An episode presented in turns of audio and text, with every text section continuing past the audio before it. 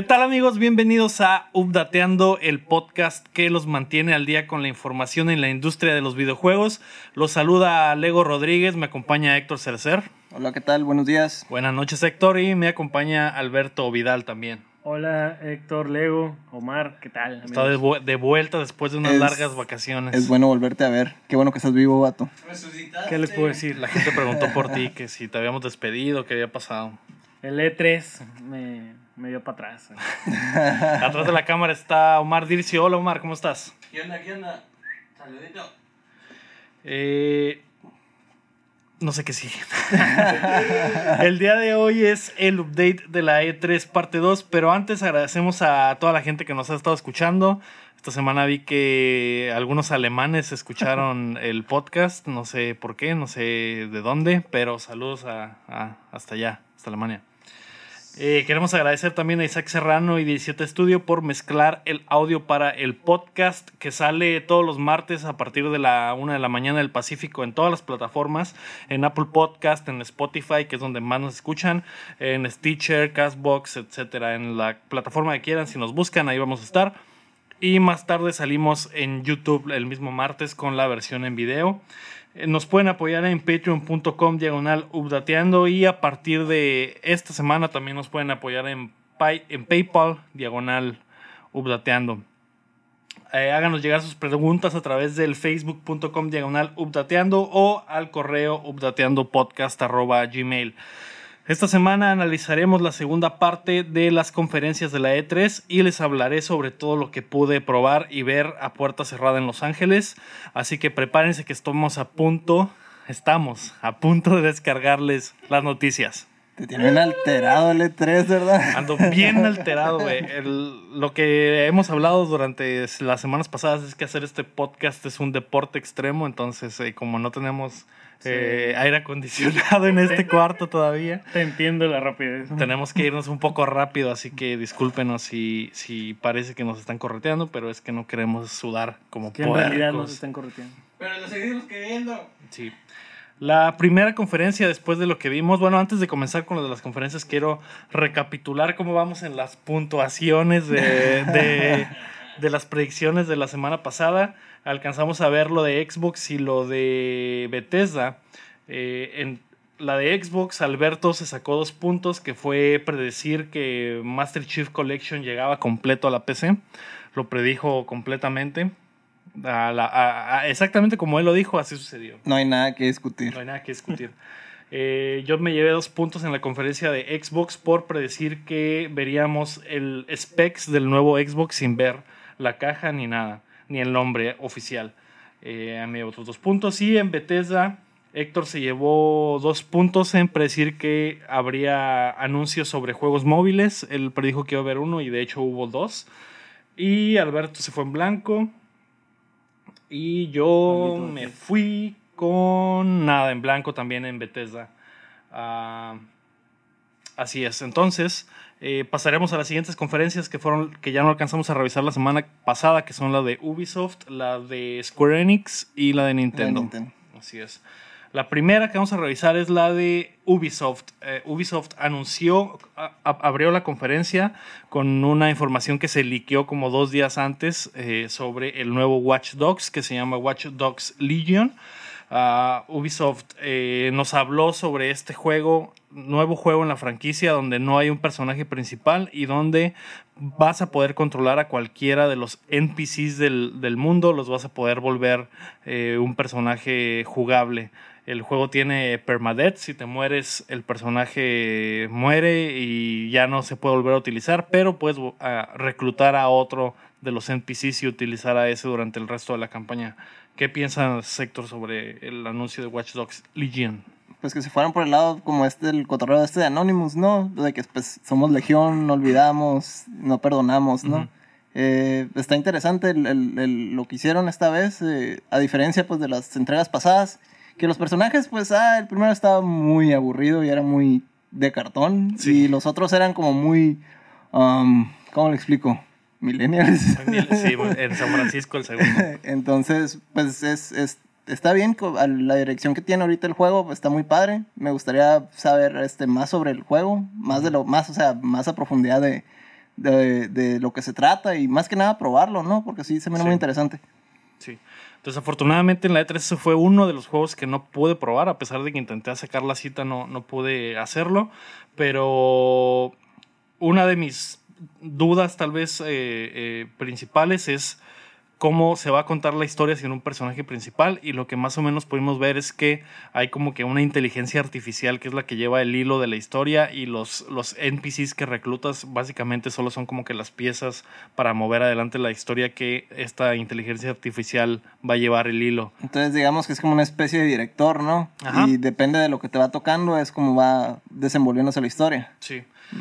Bastante ambicioso porque, pues, básicamente cada personaje que veas en las calles de este Londres futurista se puede controlar y tiene como que una subhistoria o una vida eh, eh, eh, durante el juego, cosas específicas para cada personaje. Se había hablado de que este estudio de Ubisoft que está trabajando en el juego estaba sufriendo mucho por lo increíblemente complicado de- de la tarea. Y pues se ve, se ve muy bien. Creo que es un salto diferente a lo que se puede hacer con Watch Dogs y que tal vez sí podría funcionar y funcionar muy bien. Pero sí embona muy bien, ¿no? O sea, la- el, el- digamos, el, el cotorreo que ya traían con lo de la franquicia, pues es- está a la perfección, ¿no? De que es un, es un mundo de gente y digamos que pues, es un mundo de, de, de personas con diferentes, ¿cómo se dice? Eh, backgrounds y diferentes habilidades y todo eso. Entonces, pues sí están, se- o sea, en papel se mira sencillo, pero a la hora, digamos, de programarlo, pues ya es otro, es otro show, ¿no? Sí. ¿Tú qué, qué piensas, Alberto, de Legion? ¿Qué Lo- pudiste ver? Lo primero que se me vino a la mente eh, fue los Sims, Watch Dogs de Sims. Así como el hecho de que puedas controlar a cualquier personaje dentro de ese eh, universo. Pues sí, me, me gustó mucho. eh, yo sé que más adelante lo vamos a hablar, pero que finalmente Ubisoft eh, no decide darle todo, toda la conferencia a un solo juego. Eh, Assassin's Creed, qué bueno, por fin. Y pues creo que igual que Héctor, el primero a mí no me gustó, se me hizo bastante, eh, bastante un poco muy eh, meter el gameplay del Assassin's Creed en un mundo eh, como bueno, el lado futurista, meterlo y meter hackers. No se me hizo muy bueno. El segundo sí se me hizo muy, muy interesante. Este lo que me llamó la atención es eso, cómo, cómo se va a poder seguir el hilo de la historia, siendo que Ubisoft le encanta contar muchas historias, ¿no? Eh, pero siempre llevando un hilo principal. Pero sí me quedó como ese sabor de boca a que, no sé si recuerdan cuando jugaba Sims, que te, te mandaba como que a una, un pedazo de- del lugar donde podías controlar a... No tenías un personaje principal, sino tenías muchos personajes principales y cada uno tenía como que una habilidad, ¿no? O algo que Sí. podía hacer mejor, ¿no? Pues sí, eso es básicamente la- lo que decidió hacer Ubisoft con esta nueva entrega de Watch Dogs. Yo creo que tiene futuro. Si funciona como parece que está en el papel, eh, podría ser un éxito. Bueno. La otra cosa que, que, co- que continuó en la conferencia fue Rainbow Six Quarantine, que es eh, un juego totalmente aparte del Rainbow Six Siege. Básicamente le- lo que hizo Ubisoft fue un juego de ese esa mini minijuego que estaba en Rainbow Six Siege que de- en el que eh, peleabas contra zombies. Entonces este es un juego que simplemente juegas en equipos de tres contra la computadora. O sea, es el Call of Duty Zombies de, de ellos. De- así es, pero es un juego separado. Eh, Outbreak se llamaba esa, esa, esa versión, ¿no, Mark? Fue como en la temporada antepasada de- del Siege, a que eh, podías jugar esta versión contra la máquina, ¿no? Entonces van a hacer algo similar, continuar esa historia y saldrán los personajes del Rainbow Six Siege. Otra de las cosas que vimos y que se veía bastante interesante y que de hecho fue lo que con lo que cerraron la conferencia es Gods and Monsters, que es un juego de, de los creadores del Assassin's Creed Odyssey, de ese mismo estudio. Es como que una versión ah, de Ubisoft de Breath of the Wild, como que tratar de hacer algo similar. Nos- el teaser simplemente vemos un poquito del mundo abierto y, de, y del el arte del juego, pero no sé ustedes qué piensan de este Gods and Monsters. Se quedó con ganas el estudio, ¿no? De explorar un poco más eh, esas historias que hay. Siento que de todos los Assassin's Creed, incluido el, el último, el Origins, este, el Odyssey, es el que más rico es en base a mitologías, en base a historias alternas y creo que eh, ese es el ejemplo, ¿no? Que, es el, que el estudio se quedó con ganas de haber tal vez explotado un poco más todas estas leyendas y mitos que hay alrededor de los dioses, de Grecia, de Roma, ¿no? Y que al final en la mitología de Assassin's Creed no podían como que Sí, en el, sí, el pues, utilizar, ir de fondo en meter monstruos o meter bestias míticas y como que quieren intentarlo en esta, en esta nueva franquicia. Es la única manera, ¿no? Es donde tienen ya libertad de que no tienen límites de las cosas que pueden o no pueden hacer, como lo tenían, por ejemplo, en Assassin's Creed, que más o menos trataban como de ligarlo a la historia, ¿no? Pero Sí, manejaban sí algo de ficción, pero no podían irse... Pero estaba limitado, centrado en la realidad, ¿no? Ajá. Sí, eh, pues Gods and Monsters saldrá en febrero del 2020 y pues eh, lo que más llama la atención es el arte que como les Sí. decía se parece mucho a Breath of the Wild como ese tipo caricaturesco pero, pero muy colorido y con un mundo abierto para explorar, ¿no? Otra de las cosas que de las que habló Ubisoft y que de hecho fue como que una de las cosas de esta conferencia que me llamó la atención es que se centraron mucho en los juegos que ya tienen. Entonces fue como que anunciar muchos DLCs o muchas expansiones o el mapa de qué sigue para los juegos. Hay mucho soporte de, de lo que ya hay, ¿no? Vayan. Sí, que es algo en lo que se ha estado especializando Ubisoft, ¿no? En darle mucho soporte a sus juegos. Y Ghost Recon Breakpoint, que ya estaba anunciado, fue, le dieron una, una, una repasada en el escenario de la conferencia. De hecho, salió John Berntal al escenario con su perro, que fue una de las partes como que... eh, chilas o padres de la conferencia como que quisieron competir con Keanu Reeves y pusieron a un actor también en el, en el escenario. Eh, Ghost Recon Breakpoint fue uno de los que sí pude testear en, en la E3. De hecho, el peor de los juegos que pude testear.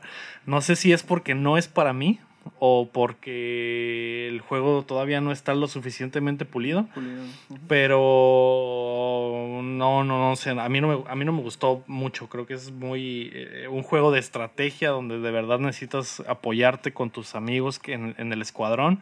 Y, y yo no tengo amigos. ¿no? Por eso no te gustó el Overwatch, ¿verdad?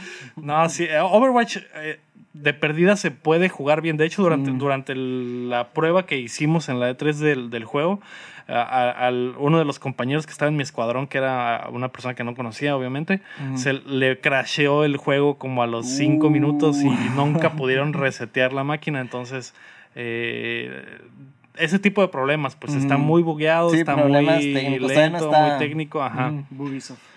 Pero el, el desarrollador que estaba ahí ayudándonos a- a pasar la misión esta de prueba estaba muy emocionado por su juego, así que pues le deseo la suerte, toda la suerte del mundo. Creo que es para un, un público en específico el que quiere pasar estas misiones súper estratégicas y con, con... Son como raids, ¿no? Son, sí, Sí. son como raids, pero pues sí, eso, eso, eso es. Es básicamente un mundo abierto donde Ujú. puedes hacer raids. Cada sección del juego son como raids, ¿no? Porque los es muy complicado eh, las batallas porque te bajan la vida muy rápido y de verdad necesitas como que planear eh, la acción para que la misión salga bien, ¿no? O sea, Sí, no puedes- tú mata a este, yo mato a este, para que no me vean cuando pase por aquí y después hacemos, eh, nos juntamos todos en una zona para defendernos y etcétera, ¿no? No puede ser un Leroy Jenkins cualquiera no, en esos no juegos. puede ser un Rambo. así es. Es que creo que es parte del juego, ¿no? El hecho de que por primera vez te está cazando tus propios ex compañeros. En las otras siempre te, te cazaban gente que era paramilitares o, o rebelde. No, narcos, sí. o narcos como en el anterior que no muchas veces ni te detinaban, ¿no? Y yo creo que es algo que te está recalcando mucho el juego como esta vez tú eres la presa, ¿no? Esta vez no, no eres el cazador. Eh, pero creo que no estaba pulido. Voy a... Voy a Sí. estoy No, y esperando mucho también, ese juego, y también yo nunca, nunca jugué bien Wildlands, así que no puedo, no tengo el, como que el punto de comparación. Y aparte sé que no es un juego que está como que hecho para, para mí, ¿no? O para ese tipo de jugador, pero sé que sí hay, hay personas a las que les interesa ese tipo Sí, de, gameplay. para esos juegos. Otra de las cosas y que fue de lo mejor que testé en, en la E3 fue Roller Champions. Es un juego nuevo, una franquicia nueva de, de Ubisoft, que de hecho creo que también se liqueó un poquito antes de la conferencia. Sí. Es un, un juego 3 contra 3 de Rollerblades, que es este deporte setentero de, sobre patines que tenían que dar vueltas en un, en un óvalo y taclearse. Mm, Ah, es algo así similar, nada más que se le agrega como que el, el- el estilo de físicas y de ganar por goles de Rocket League. Entonces, cada equipo son dos equipos de tres: un equipo azul, un equipo naranja, eh, una pelota. el equipo que tiene la posesión de la pelota tiene que dar una vuelta al óvalo para que se active la, la canasta y en ese momento puedes tirar y anotar. La canasta es al estilo del, del juego de pelota maya ancestral, Ah, sí, ¿no? sí. Entonces está Es así un, de lado. Un círculo, Ajá. ¿no? De, Sí. Por un lado. Y el otro equipo lo que puede hacer es taclearte para quitarte la pelota. Y en el momento en el que la pelota cambia de posesión, el otro equipo tiene, Tiene que dar una vuelta. vuelta completa para que se vuelva a activar la canasta, ¿no? Me pareció bastante divertido, bastante chingón. El, creo que va a ser uno de esos juegos que sí va a tener como que pegue con la audiencia de esports, porque como que está muy diseñado para eso. De hecho, eso fue lo primero que, que te iba a preguntar, si era sonaba, o sea, si el juego se sentía como para ese tipo de... de- Sí, de- se nota que lo hicieron pensando en, en que fuera un esport, ¿no? Eh, los controles son muy sencillos, pero la profundidad de las cosas que puedes hacer son, es, es amplia, es pues básicamente como Rocket League, ¿no? Que en realidad no es mucho, no es muy complicado agarrarle el rollo, pero una vez que, que se lo agarras y que quieres profundizar, sí se puede, ¿no? Entonces, eh, con un trigger aceleras, eh, patinas, con el otro trigger te haces eh, como bolita para las bajadas y agarrar momentum y con el otro botón, otro- uno de los botones de enfrente, creo que el, el círculo o veo, no me acuerdo que si era Xbox, eh, tacleas o, o recuperas la pelota, La ¿no? pelota. Entonces, muy sencillos, pocos botones, pero, pero muy interesante de agarrarle el rollo y de competir. De hecho, en el ratito que estuvimos ahí compitiendo contra unos gringos, me tocó la suerte de que los otros dos personas con las que jugué también eran mexicanos. Eh, estábamos compitiendo contra unos gringos. Eh, la, primera, la primera partida quedamos 1-1 y la segunda en la revancha les pegamos 3-0 ya que le habíamos agarrado el rollo. Y me quedé con ganas de seguir jugando más, ¿no? Creo que, creo que va a ser un juegazo. Me gustaría que lo vieran. No sé si vieron los trailers o qué opinan más o menos de eso. Pues aquí somos tres, podemos jugar. Sí. Aquí tenemos el escuadrón ya para jugar. Ok. Y Omar vas a ser eh, el, el- el- o el suplente de ¿Dónde, lujo. ¿Dónde pongo la moneda? Puede ser el suplente de lujo, Omar. Si me lesiono un meñisco Un del dedo gordo o algo así, puedes entrar de recambio. Pero Alberto fue el último en entrar, güey, ¿o qué? Yo Eso voy a hacer tu recambio. Eso Está sí, bien, yo voy a hacer tu recambio. Está bien. Antigüedad, carnal, acuérdate. Al cabo que él viene una vez al mes. Sí, como supercampeón. Pues había, hay un demo que ya se puede probar, pero creo que solo es en PCs, así que... Y no sé, no sé exactamente si el juego va a ser gratis o si va a tener un precio, entonces... eh, pero sí les recomiendo mucho que revisen Roller Champions, sobre todo si les gusta, por ejemplo, Rocket League, ¿no?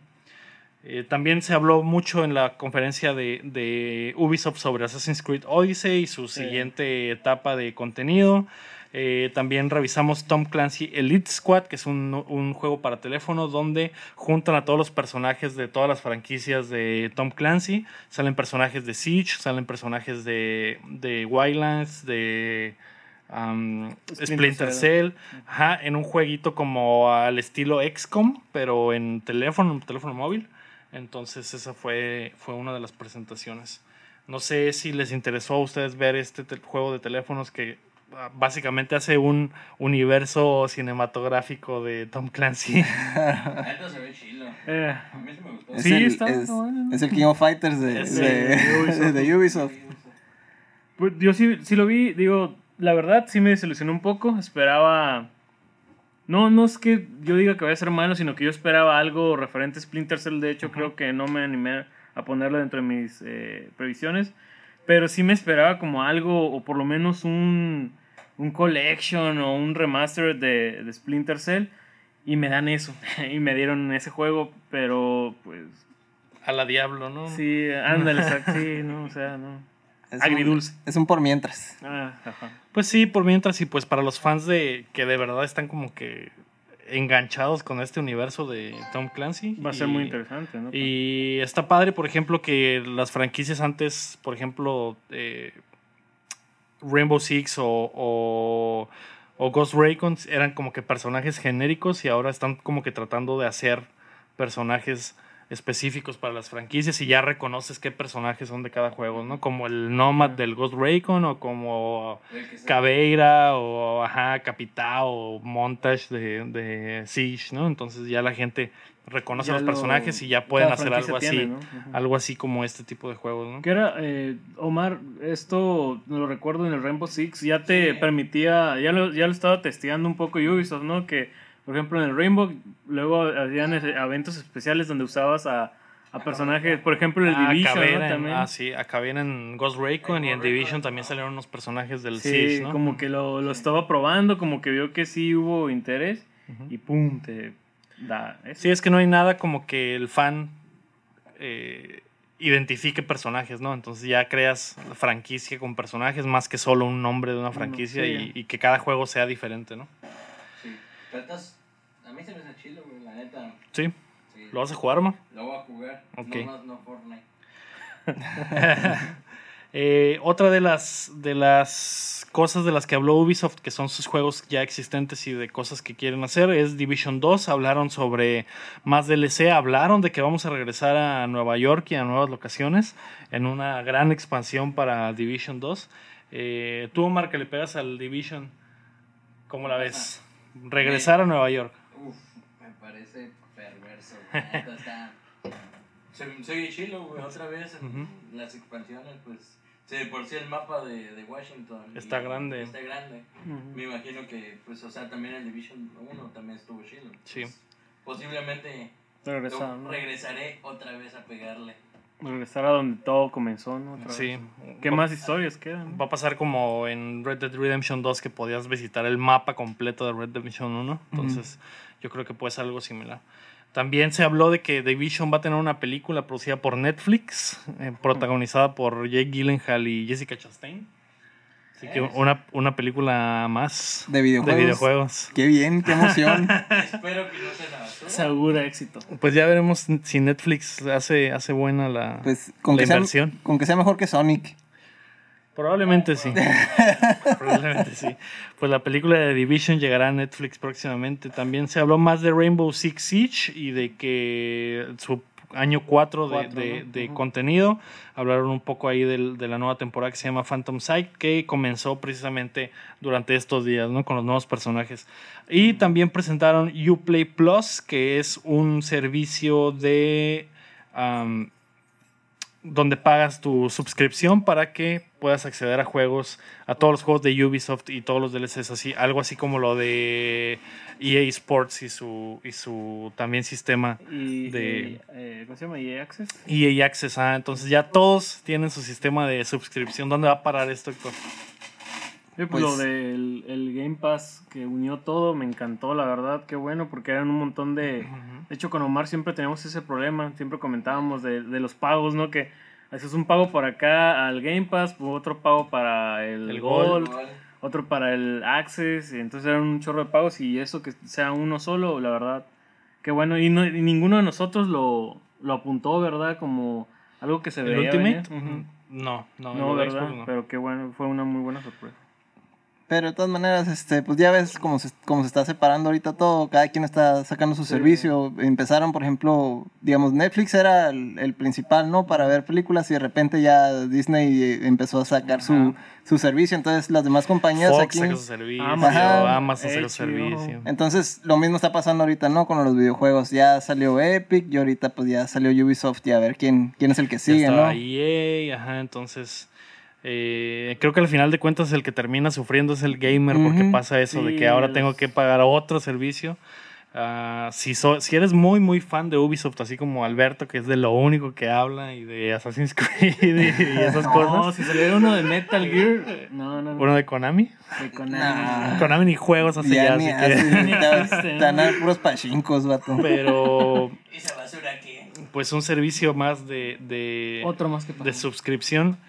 Eh, pues a ver, a ver cómo, qué pasa con, con eso. Yo no Yo creo no, que... yo no lo pagaría, fíjate, por Assassin's Creed y por Ghost Recon y Division, que son los únicos que juego, no lo pagaría, la verdad. No más. No más. que son todos acá. No, pero tiene, por ejemplo, Rainbow Six, que... eh, ¿cuál, ¿Cuál otro tienen? Ahorita mencionaste otro. For Honor, Division. Ujú. eh, No, el For Honor no me gustó para nada, la verdad. no. Ghost Recon, Mm. los, los Assassin's Creed, ¿qué más? Ah, ah, Watch Dogs ahora.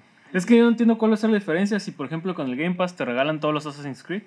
Entonces, ¿para qué pagarías? Pero este es más enfocado en juegos nuevos, ¿no? juegos y nuevos, contenido ajá, nuevo. Ah, pues si juegos viejos los vas y los compras Sí, allá en la. GameStop, no, ni el caso. Sí, ni el, digo, tendría que ser muy bueno lo que te van a ofrecer, ¿no? Como lo que yo siempre le decía a Omar que se metiera a lo de EAccess porque te daba, te dejaba jugar el FIFA o el Maiden o el PA Tour. Al, por ejemplo, te lo descargaba automáticamente cuando lo lanzaba, ¿no? Pues va a ser algo similar también. Ojalá, ¿no? Y, vas a tener bueno. acceso antes también, como el pase con Early access, EA. Ujú. Igual este, son 15 dólares por mes Sí, y te, dan, te, dejan, te permiten jugar juegos nuevos, ¿no? sí. Entonces, pues no está tan mal si, lo, si lo haces rendir, ¿no? O sea, es- Pues sí, ¿qué es lo que pasa con, con eh, Game Pass? Que, por ejemplo, gastarte 120 dólares al año en, en- en tener una anualidad de Game Pass eh, es como comprar dos juegos nuevos. Y en Game Pass vas a tener acceso a más de dos juegos nuevos. Entonces, básicamente, se paga, se paga sola la Ujú. suscripción, ¿no? Pero... pero el, el detalle es que está compitiendo contra eso, ¿no? Ajá. Sí. Entonces depende, depende de qué te guste o de qué, a, a qué publisher le, le, le compras más como para hacer tu suscripción. Yo, yo ahorita sigo con Game Pass, no creo, tampoco creo eh, suscribirme a Uplay ni a, ni a EA Access, por ejemplo, ni, ni siquiera para esa gente que compra, por ejemplo, un FIFA al año, a eso sí les conviene eh, suscribirse a EA Access porque aparte de que les llegue el FIFA cada año, les llegan más juegos que no tendrían a lo mejor eh, la idea de comprar y ya estando suscritos pues ya los calan a ver qué pasa, ¿no? Me imagino que tienen recompensas y demás cosas que, pues, para los juegos que a los que estás dedicado, ¿no? Entonces, pues, es, es beneficio, ¿no? Para... Sí, el Uplay te da como recompensas para cuando vas a iniciar el juego, que puedes comprar camisas. o cosas. Lo raro va a saber qué tanto va a sufrir la industria tal vez a futuro, si todo va para allá, qué va a pasar con ajá, con los Pues- developers que de verdad dependan de vender sus juegos a 60 dólares y que ahora solo sea como por suscripción, eso, eso en algún momento debe de pasar algo, Mm. algo negativo a la economía de los, de los desarrolladores, Sí. porque por ejemplo, es algo que ya pasa con Netflix, por ejemplo, que a pesar de que muchísima gente está suscrita, no es tanto el dinero que generan para lo que invierten en contenido original, ¿no? Entonces sí están como que un poco endeudados a pesar de que pues las deudas a ese nivel ya son otro tipo de, de cosa, ¿no? Ya es como que parte del negocio, pero no genera Netflix lo, Lo que, que- produ- lo que invierte para producir, ¿no? Entonces creo que puede llegar, a, puede llegar a pasar algo similar con tantos sistemas de, de suscripción en los videojuegos. Sí, Pero pues el otro lado de la moneda es que van a estar compitiendo, pues. Entonces cada, cada vez van a estar ofreciendo mejores servicios o mejores beneficios o a lo mejor el precio de, de las suscripciones van, se van a ir ajustando de acuerdo a, a- a las, ¿cómo se dice? Las tendencias, ¿no? Eso sí, sí. Pero el día que truene, va a tronar. El día que truene va a tronar. Oh, pues sí. todo, todo se acaba. Sí, pues eh, suscríbanse ahí si son fans de Ubisoft a Uplay Plus. La segunda conferencia que, bueno, ah, perdón, antes de avanzar, eh, revisar a qué latinamos. En Ubisoft, Héctor, eh, predijiste que se presentaba el nuevo Splinter Cell. y- Y no pasó. Eh, predijiste que se revelaba el nuevo Watch Dogs y eso sí, Eso sí le pasó. Aunque no fue Watch Dogs 3, fue un nuevo Watch Dogs. De hecho, nos enteramos desde antes porque se filtró, pero la predicción la hiciste desde antes, así Él que ya sabía, él ya sabía. tienes dos puntos. y otra de tus predicciones fue que Bad Bunny La de relleno. saldría, saldría a cantar en la presentación de Y Just no, Dance. no pasó, qué triste. No pasó. Sí, güey, me estaba dando de topes. Lo que sí pasó y que hubiera sido una buena predicción y que tal vez la aplique para el próximo año es decir que Just Dance va a seguir saliendo en Wii. Creo que Ah, eso, es oh, una eso buena, fue- eso es una buena Eso, predicción. eso fue un shock. Pues sí, tiene años saliendo en Wii y seguirá saliendo en y Wii. seguirá. No está muerto. Sí. Alberto, tú predijiste un nuevo Assassin's Creed en Roma Y no, y no. También que veríamos For Honor 2 y no. y no. Y información sobre The Crew 3. Y no. Y Y no. tampoco. Me falló The Crew. Te falló, traías bastante chueca la, la, Sí, la no. mira. Y otra cosa también. Eh, mis pre- Pero el, primer de fue- no fue súper bien, ¿verdad? Fue No, mal. ni, a- ni, ni al segundo. Ya ni, ya ni lo vi. Sí. La, mis predicciones era que Mario Rabbids 2 sería anunciado y tampoco. Que mostrarían el nuevo juego de Avatar que tiene años en producción y tampoco. Y que presentarían el nuevo Splinter Cell y el, protagonista, el protagonista sería de raza negra. Tampoco, no le tenía nada. Nada, Nada. dos para mí. Dos para Héctor, así que eh, ahí vamos en la competencia.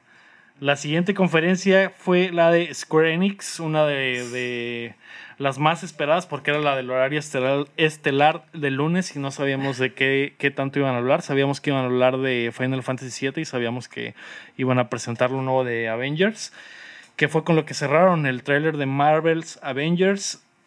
Eh, mucha expectativa alrededor del tráiler. Y ya que lo vimos, creo que lo que más le disgustó a la gente fue el diseño de De los, los personajes, que se ven bastante, bastante chafas. Los Avengers con los que vamos a poder jugar son Hulk, eh, Iron Man, Capitán América, Black Los, Widow los originales.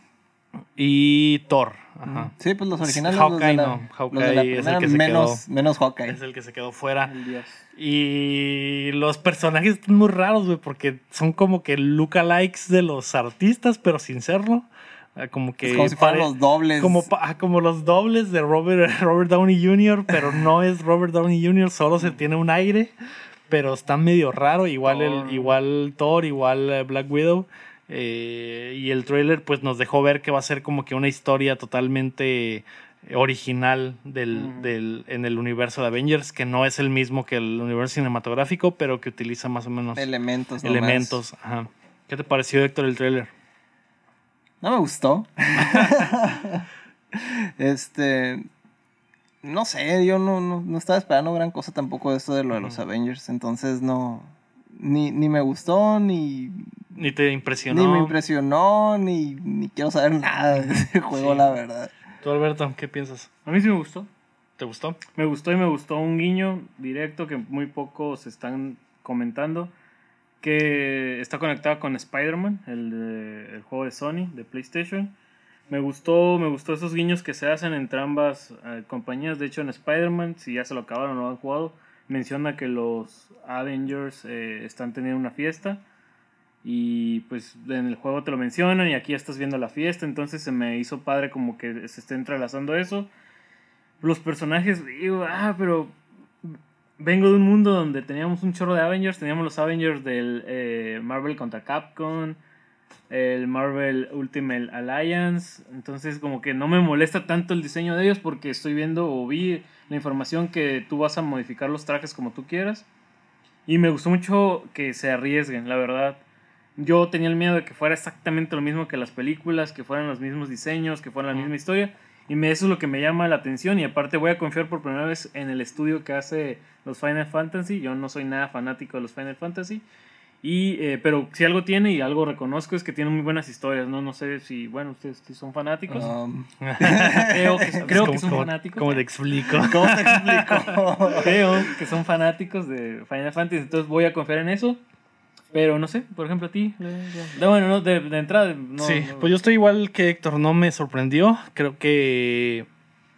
Creo que el quedarse a medias en el diseño de los personajes Sí, fue el el peor error, error. porque como que quisieron que se parecieran a los de la película, a los del universo cinematográfico, pero no del todo. Ajá. Entonces creo que ese es el gran error, no, no ir, no ir totalmente con una nueva, una Un nueva, diseño. ajá, un nuevo diseño, unos nuevos visuales para los personajes y que de verdad sean únicos, así como Spider-Man que, que de Sony que le hicieron un traje especial para el juego, una, una, un lore especial para el juego, era, es totalmente aparte. Entonces ahí sí puedes separar, como tú dices, universos de, de, de superhéroes que la gente ya, Sí. ya sabe y ya conoce que hay universos diferentes, ¿no? Entonces, ¿por qué no de verdad ir más allá y hacer diseños especiales para este, este juego? El detalle es que es Disney y ellos, digamos que son medio cuidadosos y medio ajustados con sus propiedades. Entonces, en realidad no sabemos qué tanta libertad tenían para Eso hacer sí, o deshacer. eso sí. Sí. Pero lo, lo que duele, pues es que es Square, ¿no? Ellos pueden hacer personajes con mucho estilo, pueden hacer diseños con Sí. mucho estilo. O sea, tenían, tienen todos esos diseñadores, herramientas y demás para poder hacer algo original, algo, algo que llame la atención y no nomás como que algo a medias. Ujú. Pero también, ¿qué tanto los podemos culpar? Pues porque es, es Disney a final de cuentas Sí. y ellos cuidan muchísimo todas sus, sus, este, Sus propiedades. Lo que yo creo es que hasta le eh, de alguna manera hasta le impusieron a los personajes, ¿no? Ujú. Me vas a hablar. eh, es un juego que empezó hace 5 años, 5 o 6 años. Entonces yo creo. Si nos vamos para atrás en las películas, era el momento, creo que estaba Ultron, que eran esos mismos personajes, ¿no? Entonces yo creo que esos eran los personajes que les, que les pusieron, ¿no? Me vas a hablar de estos personajes y van a tener estas cualidades. También pienso lo mismo que Héctor. eh, Disney mete mucho la mano, ¿no? En sus.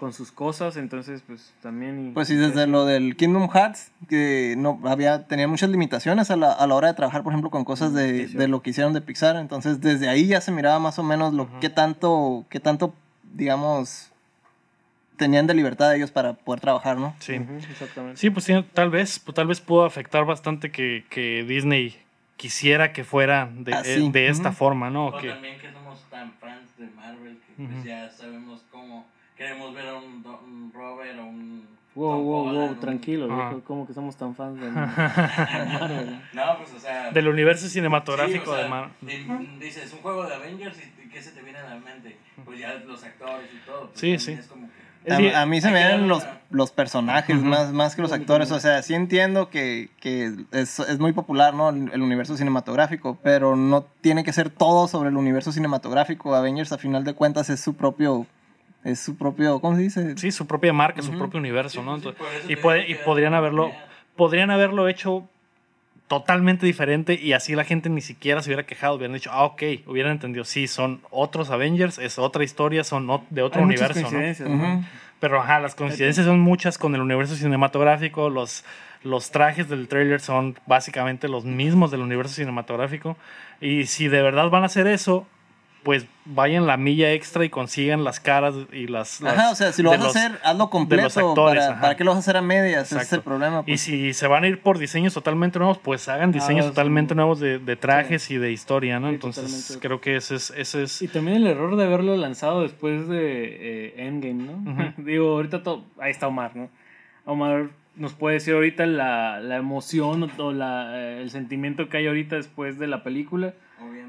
Y lanzar ese juego siendo que es el primer producto que, pues de alguna manera, los muy fanáticos del universo cinematográfico eh, intentan también absorber, ¿no? Y se encuentran con esto y pues, pues pasó esto. Yo creo que si este juego hubiera salido hace dos, tres años, no hubiera pasado nada, ¿no? Nadie se hubiera quejado. Tal vez del, un poco del diseño de los personajes, pero siento que ahorita le están haciendo mucho yo y de verdad confío mucho en Square Enix que no va a ser este el, el trabajo final.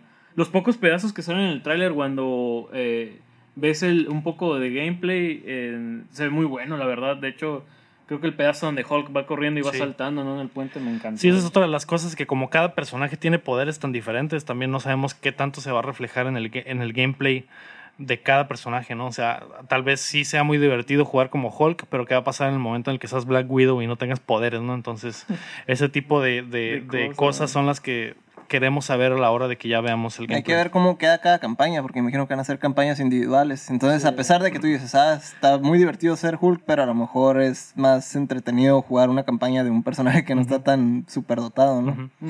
De lo que hablaron fue de que eh, podías jugar eh, con amigos online, entonces que Mm. tú podías ser Hulk y tu amigo podía ser Thor y el, tu otro amigo podía ser Iron Man, Mm. entonces no, to- todavía no sabemos qué tanto, qué tan online o qué tan... eh, ¿Qué tanto vas a.? ajá, qué va- tanto vas a depender de jugar con personas o qué tan diferente va a ser la campaña si la juegas solo, ¿no? Entonces, pues ya quedará, quedará a ver. Ujú.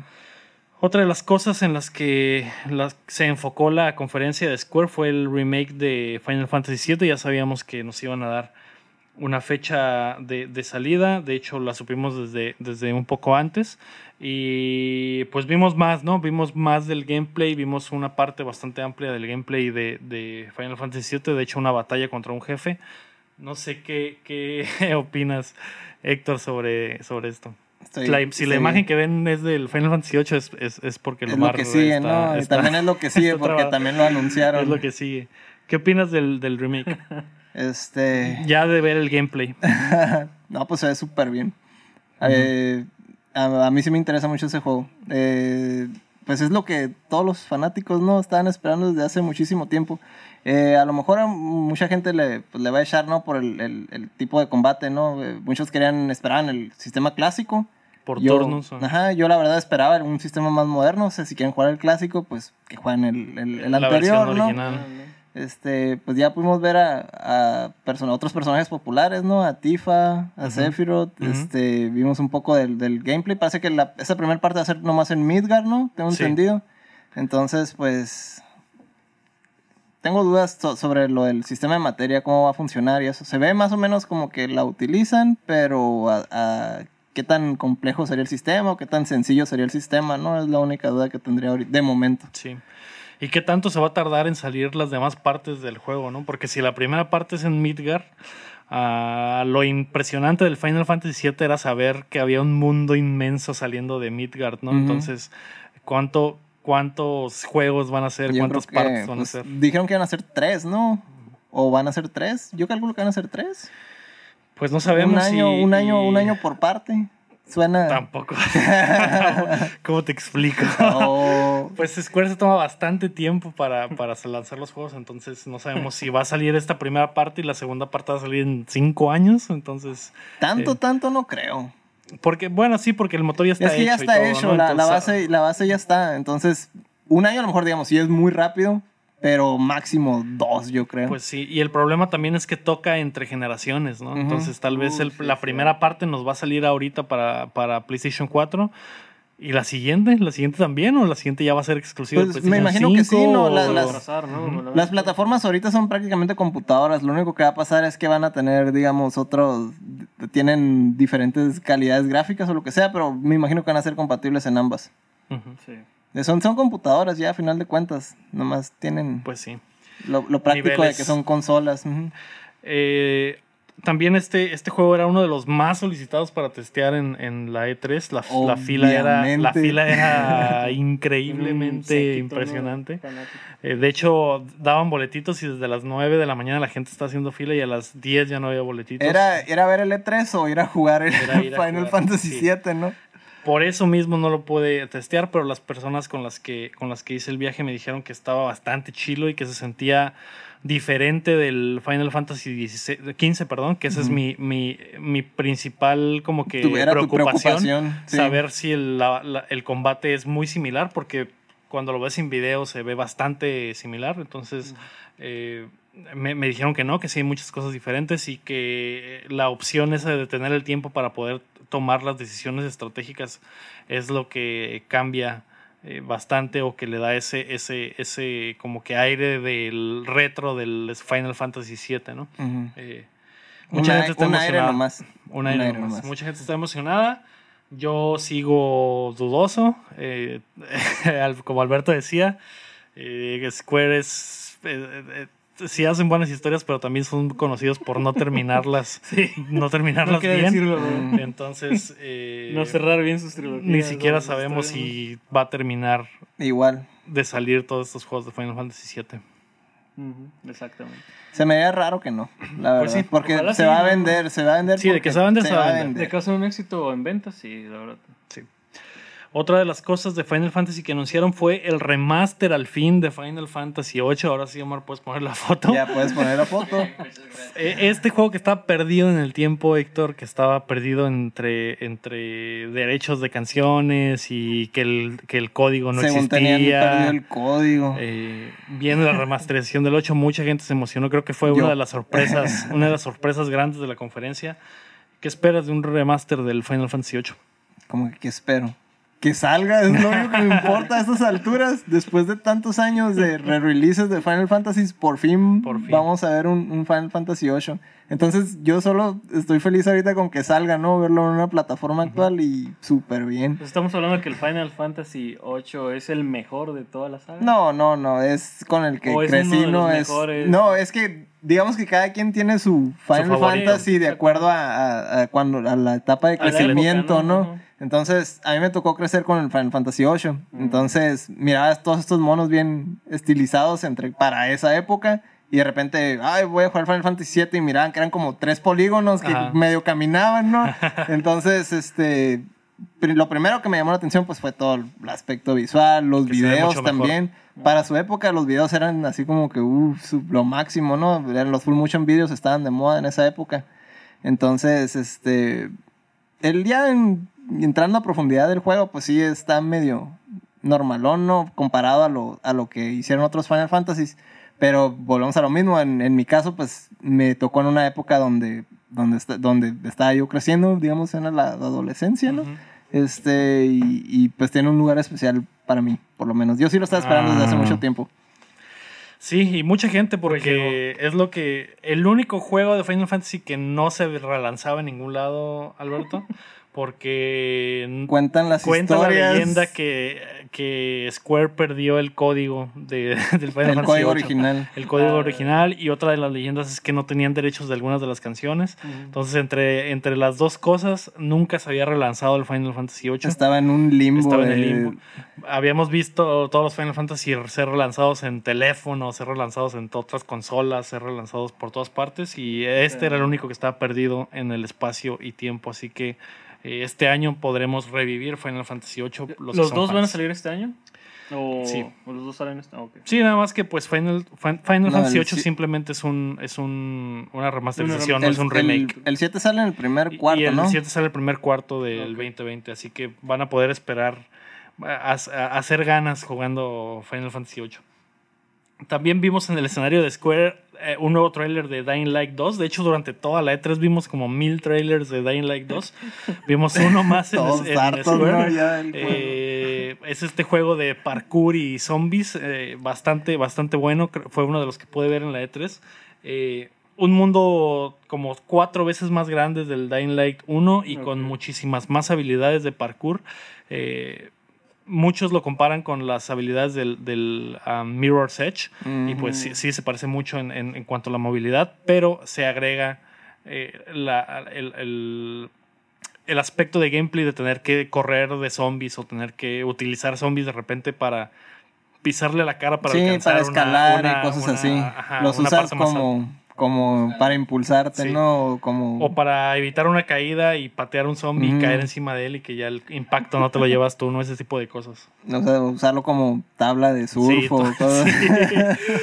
Bastante, a bastante gente le gustó, eh, de, de la prensa les gustó el demo de Dying Light 2, entonces eh, a- para mí los juegos de zombies no son así tan la gran cosa, pero por toda esta, este estilo de juego de, de como Mirror's Edge, que Ujú. Mirror's Edge sí es un juego que me gusta Muy bastante, pero en un hacer Mirror's Edge en un mundo abierto pues es una proeza de diseño de, de niveles, ¿no? Sí, Y- por lo general, pues el, el Mirror's Edge está como más... muy lineal, muy lineal, porque pues romperías el juego si te sales de, de esa línea de parkour que te- ellos te marcan. Y aquí sí de verdad puedes recorrer y explorar el mundo abierto utilizando tus habilidades de parkour.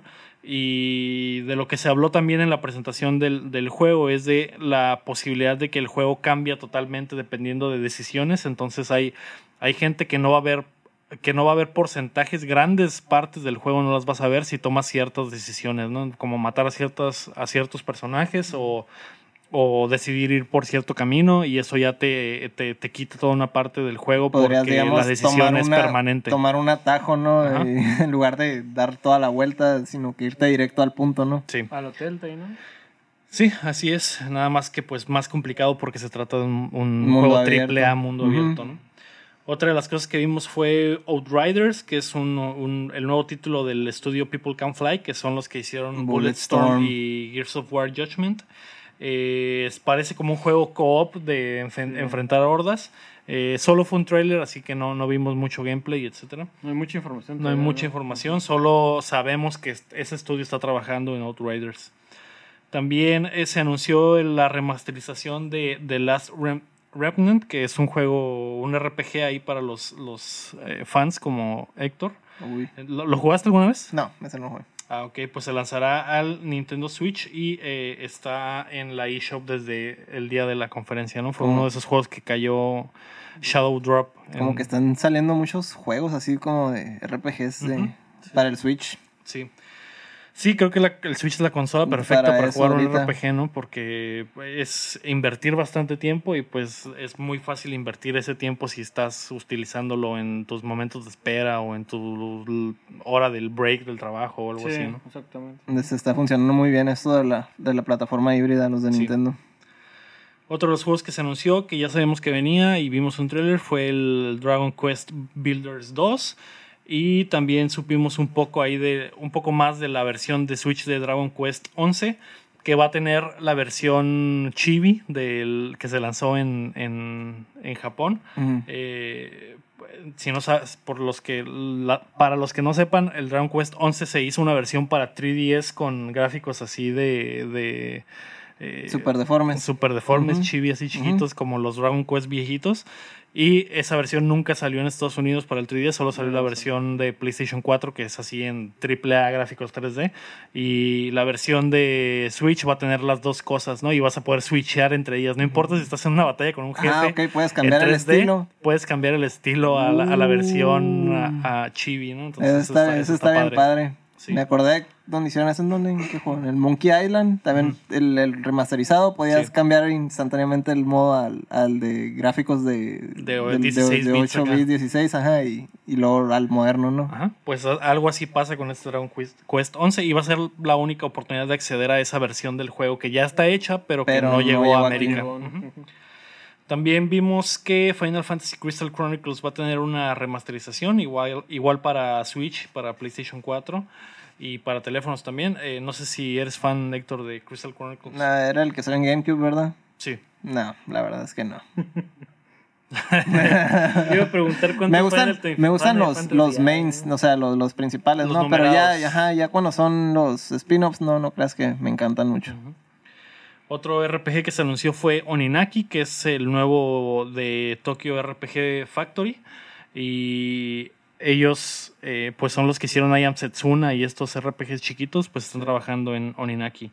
También eh, Square nos dio un, vistazo a Square Enix Collective, que es su versión eh, de apoyo a los indies. De hecho, vimos el trabajo de un, de un equipo de mexicano que están trabajando en Circuit Superstars, que es un juego de carreras. Unos white chickens que están trabajando en un juego, en un juego para Square Enix. Eh, fue, fue pues básicamente de ese montaje el, el juego más interesante, ¿no? Sobre todo porque creo que nunca se había visto un juego eh, de mexicanos en un escenario de E3, ¿no? Y es un juego como visto desde arriba de carreras, donde lo interesante es hacer tu estrategia de la carrera, así como en Fórmula 1 o algo así, ¿no? Decidir a qué hora entras a los pits y decidir las llantas, decidir ese tipo de cosas. Es como el Football Manager. Como un fútbol manager, pero de carros. Uy, ya tiene toda mi atención. Y es hecho por mexicanos, así que eh, si quieren apoyar a desarrolladores de nuestro país es Circuit Superstars. No hay, no hay fecha ahí de lanzamiento todavía, pero están trabajando en eso. Son indies y tendrán el apoyo de ser publicados por Square. También vimos un poco de Kingdom Hearts eh, Remind, que es como que DLC para el, para el juego Kingdom Hearts 3. Y pues para los que les gusta Kingdom Hearts, pues va a tener más contenido. Mucho, mucho RPG en la conferencia de Square Mucho, que, ¿no? que, Bueno, sí. que creo que sí se fue como que a un hoyo durante la conferencia, durante todo este pe- pedazo de mucho RPG. Que, y sobre todo porque la gente estaba deseosa de ver el juego de Avengers, que fue con lo que terminó la conferencia, ¿no? Entonces abrieron muy fuerte con Final Fantasy VII, se fueron a una meseta de RPGs, de eh, RPG, RPG, RPG, y terminaron con Avengers, que terminó eh, decepcionando a la gente porque... ¿Te tocó ver por- el momento del- de la presentación del tráiler? Sí, Dicen Sí. que o al momento, eh, dicen, eso lo leí en comentarios, que el momento que terminó el tráiler, la gente como que... la gente no sabía qué pensar. no sabía, no sabía ¿Es si en serio? gritar o hacerles Sí, sí. acá o qué. Sí, sí, la, la, la, eh, pues todos, todos, este, creo que todos quedamos igual, como que es, es en serio, este es Este es el Eh, superjuego. Pues sí, no, no va a quedar nada más que esperar a probarlo. Eh, de hecho, el, el backlash de los diseños fue bastante grande y, y ya Square dijo que no iba, no, no pensaban cambiar el diseño a pesar de que no iba a pasar lo que le pasó No, a la pues, película de Sonic. Ah, Pero Sí. pero sí están bastante preocupados porque a mucha gente no le gustó y, y Y Disney toma y Disney toma muy decisiones así, ¿no? Si ve que como que el fandom está como Sí. que... ah, Pues eso, porque- eso dice Square. Todavía no sabemos si, si a Disney eh, se le llega, a uno de los empresarios grandes de Disney le llega la noticia o, le- o alguien le endulce el oído. Puede ser que meta mano para, para que se cambie el juego, ¿no? Pues ojalá y, esté escuchando y este podrían, podrían hacerlo. Y podrían hacerlo. sí. Tiene todo el dinero, ¿no? Para hacerlo. Sí, y, y algo de lo que no hablamos también fue de lo, sobre lo de Avengers es que Square creó un, un, un cast de, de doblaje como literalmente son los Avengers de los videojuegos, ¿no? Ah, así, ok. como, así como vimos en, en- en el universo cinematográfico reunir a todos esos actores, el juego de Avengers también hace lo mismo, pero con, con personajes, con actores de doblaje, ¿no? Va, va a estar Troy Baker, va a estar eh, eh, la chica esta de, de Last of Us, Laura Bailey, y, y- y el otro vato que siempre está con Troy Baker, el, el señor, no acuerdo Entonces juntaron a los Avengers de los Juntaron a los videojuegos. Avengers del, de las del doblaje de del videojuegos. doblaje, sí. Entonces, eh, eso es lo que, lo que trae Square. Las proyecciones. Nah, Héctor. Ay. Héctor, Héctor. En Square predijiste que anunciarían un nuevo Tomb Raider. Que no Y pasó. Pues no, no pasó. Obviamente no iba a pasar. Lo intenté, viejo. Está Eh, difícil, la verdad. Predijiste que Final Fantasy VII, el episodio 1, estaría para finales del 2019 y te Y falló. falló. Te falló por un cuarto. Por un cuarto. Y que se presentaría algo sobre Fear Effect. Que, Que no, también. tampoco. Ni un jueguito ni nada. Alberto, tú predijiste que Just Cause 5 llegaría a PlayStation 5 y que eh, se presentaría Nier Automata 2, tampoco pasó, y un reboot de Parasite Eve. ¿Cómo me hubiera gustado que esos dos últimos se cumplieran? Sí, no tienes creo, que, idea. creo que también el de Nier, yo también hubiera querido que esa predicción, sobre todo la de Nier Automata, Sí. hubiera sido, hubiera sido. Ojalá el próximo año. Oye, pero sí salió la nota, ¿no? De que Yo, ya. yo quiero, yo quiero a ver, apartar esa predicción para el otro año, ¿eh? La, la quiero ir poniendo. Sí. Mis predicciones eran que se anunciaría un Octopath Traveler 2, lo que no sucedió, y que Avengers sería un juego 100% online, lo que no sé todavía Es- si ajá, son todavía puntos. no. Porque no Uno. sé, si- no sé Es si. uno, no es uno. Sí se habló sobre que se podía online. jugar online con tus amigos, pero no se habló si 100% tienes que jugar con Es amigos. uno porque no sabemos. Eh, tal vez. Si no, si podría no tener nada, la verdad, eso no, no, no, no está muy claro. Y mi otra predicción que sí se cumplió fue que Final Fantasy Parte 1, igual la tuya, se lanzaría, pero en el primer cuarto Y de esa sí se 2020. y, esa, y esa es la, la, la que sí se cumplió. Así es. Así que sigo ganando las predicciones. esa. Y Omar Ay. predijo. Omar predijo, su predicción para ganarlo todo era que un tráiler de alguna película del universo cinematográfico iba a ser presentado en, en el escenario de Square Enix. Ya pues casi. no. No. Ya casi. Aunque cuando pas eh, en el- la conferencia de Ubisoft presentaron el tráiler de una serie, güey, y también hablaron sobre la pel- película de Division. En esos momentos acá, eh, yo estaba como que sudando. verdadero terror. Terror. Porque dije, la predicción de Omar podría ser cierto, podría pasar, güey. Y, y- pero no, desafortunadamente no. Se equivocó de conferencia. Sí. Sí. Lo siento, amigos. Después pasamos a la conferencia de Nintendo, que el Nintendo Direct, que fue el martes, martes, temprano. La noticia más fuerte y que fue con la que cerraron fue que Zelda Breath of the Wild tendrá una secuela. Creo que se veía venir y Más creo fuerte. que solo lo único que faltaba era saber cuándo. Pero tan rápido. Pues ya tiene dos años el, el Pues juego. sí, pero, o sea. O sea, una secuela de Zelda no sale como que hay de, de- en dos años, ¿no? La, la secuela de, de Ocarina of Time, eh, el Majora's Majora's Mask, Mask. creo que sí salió bastante rápido, ¿no? Pues sí, pero estamos hablando de hace 20 años, desde la última Pues vez sí, que pasó algo pero, así. pero es básicamente lo mismo. Mm. Este, este es el Majora's Mask de, de Breath of the Wild. Es el utilizando el mismo motor, los mismos assets, simplemente van a generar un mundo nuevo. y- Aunque así como que secuela, secuela, más bien reu- reutilizaron muchas cosas, ¿no? Sí. Pero así como que secuela, no. Pues creo que el, el trailer decía literalmente a sequel to Breath of the Wild. is in Mm. No, the no, yo works". hablo de, de- de lo del Mayoras. Ah, pues. no, sí, sí, ajá. Pero- hablando, hablando de lo del Mayoras, yo, yo hablo de una secuela, por ejemplo, han hecho secuelas de otros juegos de Zelda anteriores, pero no así, de, en dos años que saquen una secuela directa de otro. Ah, ok, sí, eso sí. Pues esta va a ser una secuela utilizando el mismo motor. Creo que era obvio que iban a re- reutilizar el motor. Sí. Es muchísimo el trabajo que pusieron para Breath of the Wild, no podían desaprovecharlo. Y a lo que vimos en el trailer va a ser como que un juego más oscuro y, y como que más tétrico, ¿no? Lo que nos espera. ¿Qué opinas? más, hay más. Sí, más. El primero me dio esa impresión, ¿no? Desde, desde el ¿Sí? principio, entonces a lo mejor ahora sí está más, a lo mejor ahora sí está más cargado para ese lado, porque esa era la impresión que te daba el primero y ya cuando estabas moviéndote por el mundo, pues Ya no. no. era nada que ver, ¿no? No. Entonces hay que ver si esta vez sí se cumple eso de, de, un- de una secuela más oscurona. Sí. Esa pudo haber sido una buena, una buena predicción y, y nadie, nadie la hizo. No, Pero está difícil. estaba muy difícil. Está difícil por, por lo mismo que te estoy comentando. Y históricamente no habían sacado una secuela de Zelda tan rápido de, direct- de un juego directo. Pues. Otra de las noticias fue de las grandes. Se anunciaron dos nuevos personajes para Smash Bros. Eh, uno es el que todos querían. Banjo Kazooie llega al fin a Smash. Con la, el compadrazgo que tienen ahorita con Xbox y que Rare es de, de Microsoft. Llega el personaje, el primer personaje occidental que llega a Smash. Yo quería que fuera realidad la de la predicción de Actor, de verdad. ¿Qué es? Era la de Gerald, ¿no? De Rivia, que Ah, llegara. eh, no, No, esa, esa era tu sí. predicción. güey. No, Sí. de que llegara a Smash. Sí. Yo, Me, Que arrie- llegara- llegara a me- me arriesgué, pues. yo, ay, yo- y ¿no? lo, lo mío fue lo del Witcher Lo 3. que Héctor predijo fue que el Witcher 3 en el- llegaba. en el- Pero sí. sí, se anunció Pues, Banjo. Así como que, o sea, es occidental, pero ya había estado antes, ¿no? Digamos, compartiendo juegos con, con otros personajes de, pues de, de Nintendo, ¿no? Pues lo- en el Diddy Kong. Ahí había salido. Pero Diddy Kong sigue siendo de, de, de Nintendo. O sea, a pesar de que fue generado por Rare, sigue siendo un personaje. Ah, sí, pero no es la. O sea, ya había estado dentro de un juego donde compartía, digamos, juego con otros personajes de Nintendo. Ah, pues, como en, en Diddy Kong Racing. Racing. Ah, ok.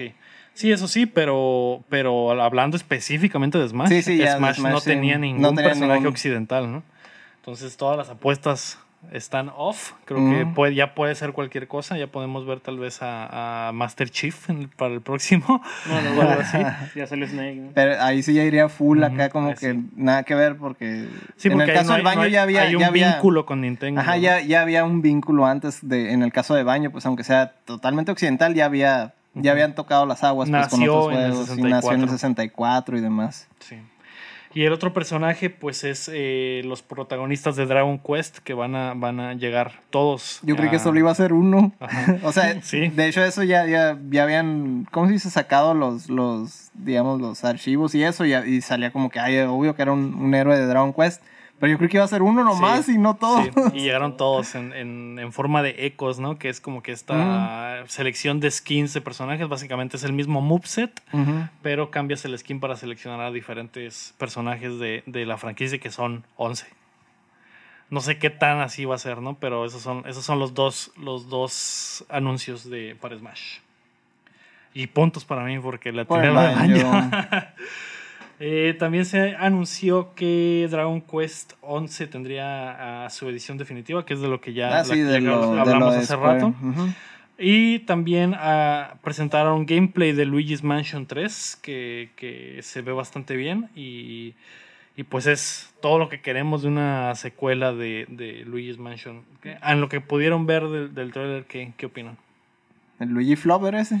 Luigi Flower, sí. Luigi. Luigi, ah. Uy. que el, el Mario es muy, es muy cobarde para salir en este tipo de juegos. Sí, Luigi es el verdadero héroe.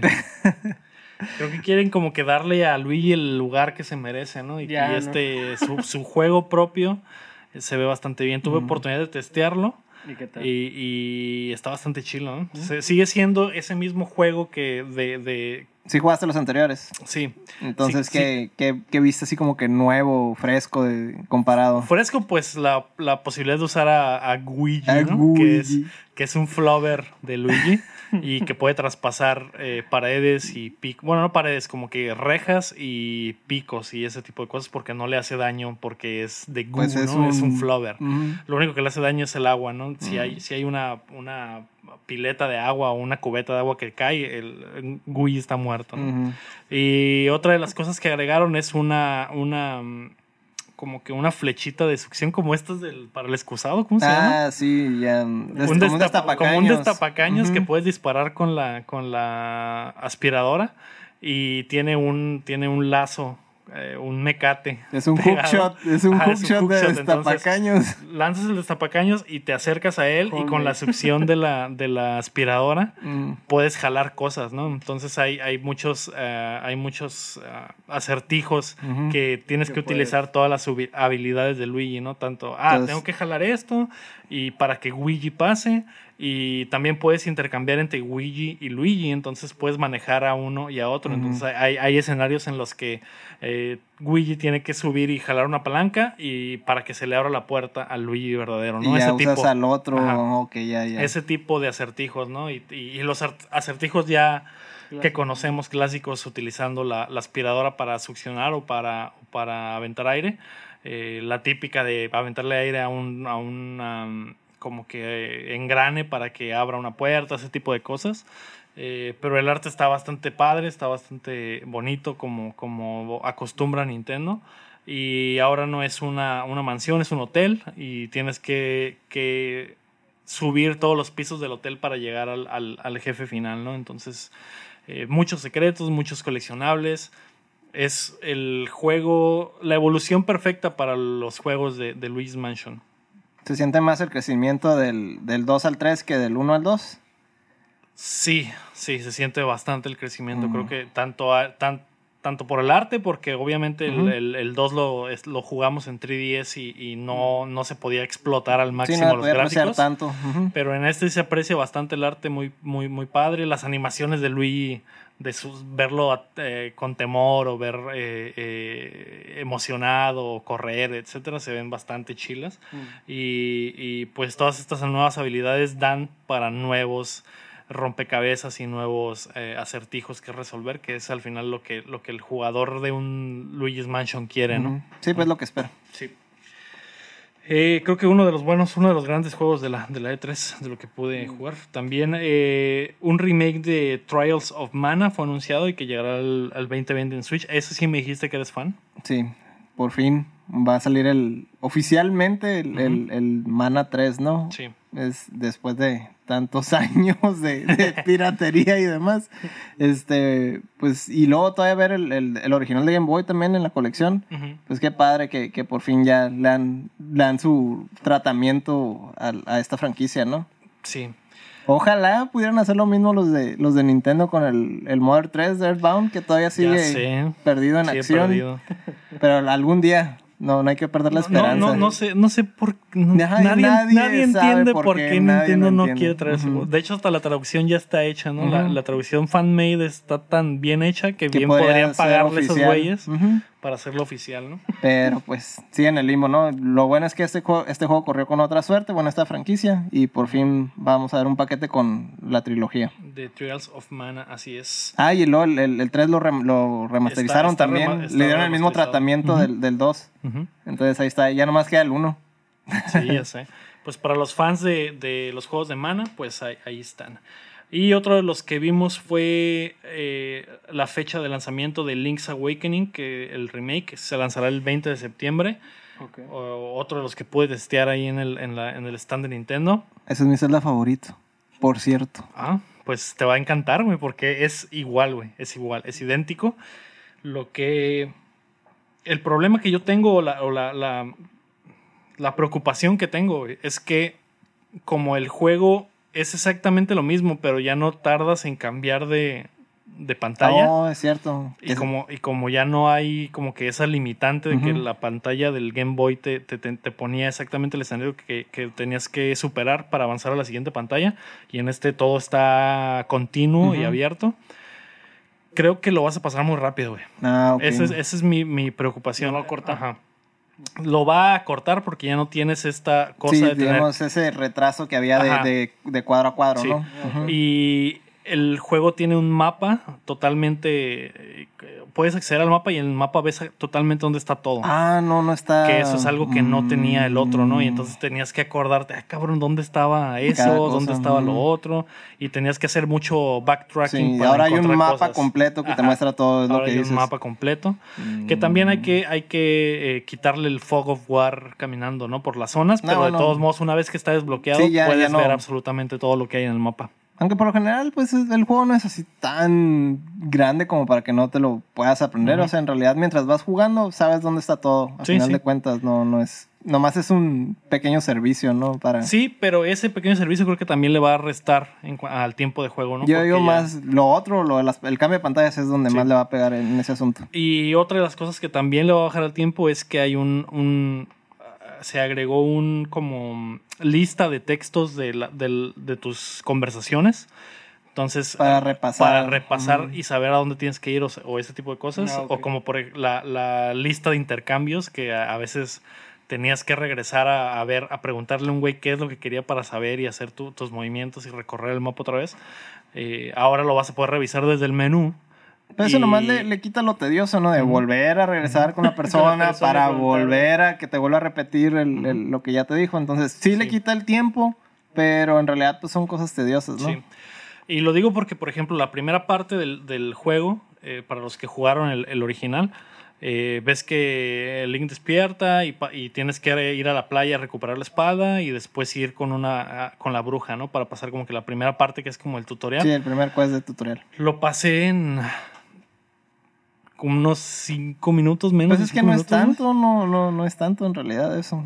Es como eso es un tutorial nomás. Sí, sí, pero lo, eh, ese era todo el demo del Ese juego. tutorial de- Sí. Ah, pues eso ya es otro show. Pero, lo, pero yo lo recuerdo que pas, jugándolo la primera vez. Te- Te sí, tardaste. sí tardé mucho más porque... Pero porque no sabías qué era lo que tenías que Exacto, hacer. y en este está telegrafiado totalmente, entonces creo que ese, es la, ese va a ser el detalle del juego, ¿no? Porque recuerdo jugar la versión original y aunque abría el mapa, no se ve en el mapa los caminos, es como Ujú. que una, una, una versión general del mapa, ¿no? Y Pues, en- a, final de cuentas es, es para una generación nueva. O sea, no, no es tanto. Si ya lo jugaste, pues obviamente lo vas a pasar en, en, en unas horas, ¿no? Bien Sí. rápido. Pero es, es más que nada, está enfocado con las mecánicas nuevas, con Sí. todas las cosas nuevas que hay ya. No ocupan. Y el nuevo arte que está bastante kawaii. Entonces, pues sí está más como enfocado para, para los nuevos, ¿no? Sí. Lo que creo, con lo que creo que van a contrarrestar esta rapidez con la que vas a pasar la campaña es que van a agregar un, un- una Dungeon nuevo. Ajá, una, Sí, no, no, no, un dungeon nuevo, una forma de hacer dungeons Ah, personalizados. ok, vas a poder. como un dungeon maker, ¿no? Entonces vas No, a poder. eso, es, eso es mejor que un dungeon es- nuevo. Eso es mejor que un dungeon nuevo. Sí, vas a poder desbloquear como que partes de los dungeons y agregarlas como que a tu lista de, de- de piezas y al final Mm. puedes tú generar tu propio, tu propio dungeon y pasárselo a tus amigos o jugar, eh, jugar tu propio dungeon generado por ti, ¿no? ¿Es esto una precuela a Zelda Maker? Es la posibilidad, así es. Sí, podría ser, bien podría ser la prueba de cómo hacer Sí. un Zelda Maker, ¿no? Y, y- y que es algo que de lo- desde que salió Mario Maker de que se ha hablado me que va, podría me ser. va a dar algo. Sí, es el sueño y creo que eso Es- eso va a contrarrestar lo que- la rapidez con la que vas a pasar el juego original, el juego, la Mm. campaña. Creo que descargar eh, dungeons generados por, por, por gente, también no sabemos qué tan a fondo va a sí, ser va, la va a poder ser, pero ya es una, es una precuela, ¿no? Sí. O sea, depende de qué tan popular se vuelva este modo, podríamos ya ver en realidad un- algo, ¿no? Que, que hagan algo con eso. Qué emoción. ¿Tú, Alberto, qué piensas del nuevo Zelda? No tuve la oportunidad de ver los, los adelantos, la verdad, eh, pero... Nuevo, nuevo entre comillas, Sí, ¿no? no. No, de hecho, ni siquiera el de Breath of the Wild. eh, de hecho, solo por comentarios. La verdad, sí, la, no me traía mucho a ver la conferencia de Nintendo. Ese es de los pocos Zeldas que sí me tocó jugarlos. eh, la verdad, creo que como tres he jugado solamente. Pero sí, ahorita, como lo que sea, también me emociona el hecho de que estén retomando como que estos juegos y los estén dando para las nuevas generaciones para que puedan conocer un poco más la historia. No tanto para nosotros, porque ya Que ya los pasamos tal Sí, vez. ¿no? ya, los se nos va a hacer, conocemos. ajá, es como volver a repasar algo que ya hiciste muchas veces. ¿no? Pero, por ejemplo, el en el caso de este, para mí es uno de los mejores Zeldas, pero mucha gente no lo ha jugado. Por ejemplo, la- las, las generaciones jóvenes no lo han jugado porque es un juego viejo. A final Sí, de se quedó cuentas, atrapado en el Game se quedó Boy. ¿no? atrapado en el Sí. Game Boy. Entonces, es la ocasión perfecta para que se pongan al día con uno de los mejorcillos Y que es juegos de Zelda. de una de las historias más extrañas de, de Zelda, porque es en realidad un sueño y no se trata ni siquiera de rescatar a la. A la, a la- Ah, todos, todos, todos saben eso. no todos saben Bueno, eso. Las personas Perdón. que iban a jugar. Perdón. Hay un- Arruinaste. voy a poner en el, en el, en el, Sáltense, Sí. sáltense tal minuto. en la descripción del podcast voy a poner que hay un pequeño spoiler ahí. Pero así, está bastante raro, ¿eh? Sí, bastante raro. Salen personajes de Mario Bros. De hecho, muchas cosas de, de que pasaron en ese juego se, se pasaron al, al Ocarina of Time. Salieron los personajes del, del rancho. Varios de ahí eran, Sí. eran de ese juego. Mm. La canción, la canción esa de Pona también era de ese juego. O sea, en realidad hay muchas cosas que traspasaron en, en los siguientes celdas Sí. después de eso. Sí, es un juego importante para la Cimentó bastante, ¿no? Otra de las cosas que vimos en el Direct fue un nuevo tráiler de historia de Fire Emblem Three Houses, que Héctor es fan de, de Fire Emblem. Ese no me llama la atención. A mí tampoco. Esta, esta mezcla de, de Harry Potter con Fire Emblem, etc. no, no me encanta. Sí lo voy a probar, pero no, no, me, No no, me llama la atención, nomás. Sí. Lo voy a probar por, por respeto a la franquicia, porque la me franquicia. gusta mucho, pero... A la, a la mera hora, Héctor, vas a decir, a la verga, está chilo, güey. A lo mejor Estoy podría jugando". ser, es que sí podría ser Sí, también. puede ser. También eh, vimos que dos juegos más de Resident Evil van a llegar al Switch, que es el 5 y el 6, los mejores de la franquicia.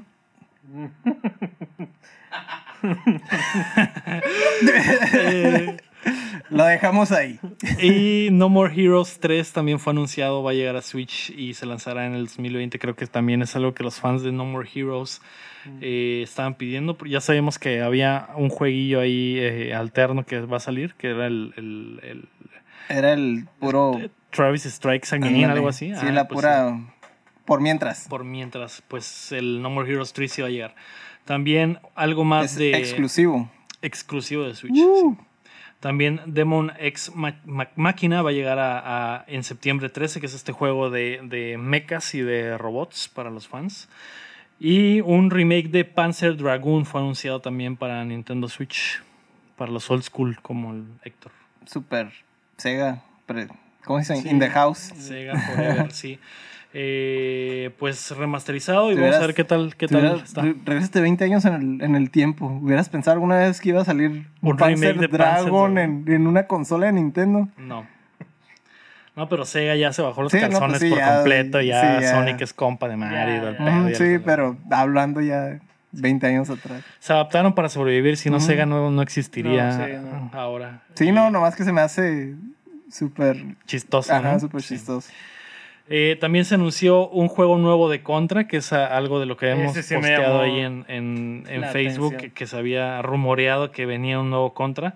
Se llama Rogue Corps y saldrá para el Switch. Sí, lo puede testear. ¿Qué tal? ¿Qué tal? Ese sí. Diferente. Eh, para los que no vieron el trailer, pues es un contra diferente, no es el, el 2D Run- scroller normal. run and gun. Es un eh, twin stick shooter, como se controla como un, ah, no sé, un Geometry Wars, es ese tipo de juego, un twin stick shooter, que con un stick te mueves y con el otro stick disparas, Como Hotline Miami. como Hotline Miami. ajá. Eh, se supone que es una secuela de Contra 3 y Mm. está eh, ambientado exactamente en el final de Contra 3, que la ciudad está en llamas, destruida y que está... El Alien Wars. Ajá, Alien que está llena de, de monstruos. Y tienes cuatro personajes nuevos. Uno que sí es un. eh, ¿Salen los anteriores o son totalmente no, nuevos? son totalmente nuevos. Mm. Es un- uno que sí es. El personaje, pues que se podría decir principal, sí es un soldado que se parece mucho a los de, a los, de los Los contra originales. mm. El, el otro es un panda robot. La otra es una, una mujer con una katana atravesada en el estómago y que sí se, a un demonio en la panza, algo así. Está muy extraño. Sí, y, el, están- y el otro es como una, un alienígena enano, ¿no? Están Eh, medio wackis los sí. diseños, ¿no? Pero eh, lo jugué y el gameplay está bien, está aceptable, está, está, no es, tiene todos esos uh, tropes de los juegos de Contra, muchas de las cosas que salen en los juegos Las de Contra, armas, las sí, armas, los power-ups, sí, power las bombas. las bombas, el brinco es el brinco en El brinco doble. el- ajá, el brinco que te haces bolita, Sí. etcétera. Eh, en cuanto a plataformer, no tiene mucho de plataformer, plataformer es más bien un uh, shmup, o sea, es un, un- un juego de, de esquivar balas y de saber dónde Un disparar. bullet hell. Un bullet hell, ajá. Que en las primeras misiones es bastante sencillo, pero que a la tercera ya estaba totalmente infestado de enemigos, ¿no? Entonces sí tenías que administrar bien tus bombas y administrar bien tus armas, ¿no? Que también cada, cada personaje tiene armas diferentes y habilidades diferentes, ¿no? Como la... ah, Tuve la oportunidad de jugar con el personaje normal, que pues tiene una metralleta y su arma secundaria era... eh, creo que un láser, un láser, algo así, no, no me Mm. acuerdo exactamente, pero, pero el de la que sí me acuerdo es de la, de la mujer, que su personaje, su ataque principal, su arma principal era un láser. No, en vez de que salieran como que balas, era una línea de disparo. y, y su ataque secundario era una motosierra, entonces un- muy grande, entonces esa era muy perfecta para atacar eh, en corto.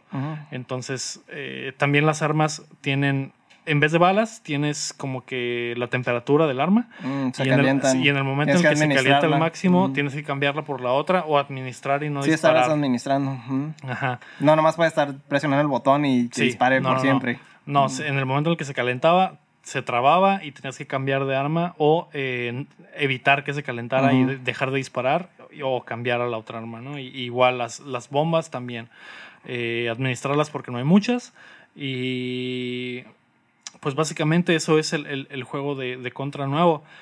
No sé si le va a gustar mucho a los fans De los de originales. porque no tiene Mucho que ver. Sí, no. en cuanto al gameplay, pero en cuanto a los callbacks y cosas de, de los contras viejos, sí hay mucho, mucho de eso. Eh, está muy over the top, como les digo, los personajes Sí, están bien exagerados. Pero, pero creo que da para algunas eh, cosas eh, chistosas ah, o, o- o interesantes a la hora de utilizar las armas y las diferentes armas. Y, y también tienes un mundo, un, un escenario como que de, de hub, donde llegas a, a recargar tus habilidades. Y una de las cosas en las que van a, van a centrarse mucho en este juego es en conseguir nuevas habilidades o nuevas partes para tu cuerpo, ¿no? De hecho, los cuerpos son como que medio robóticos, entonces puedes conseguir como que un brazo nuevo y ese brazo tiene más poder y una, una, una cabeza nueva, ¿no? Y esa cabeza tiene otro, otro tipo de poderes o de, o de habilidades y eso es en lo que se basa el juego.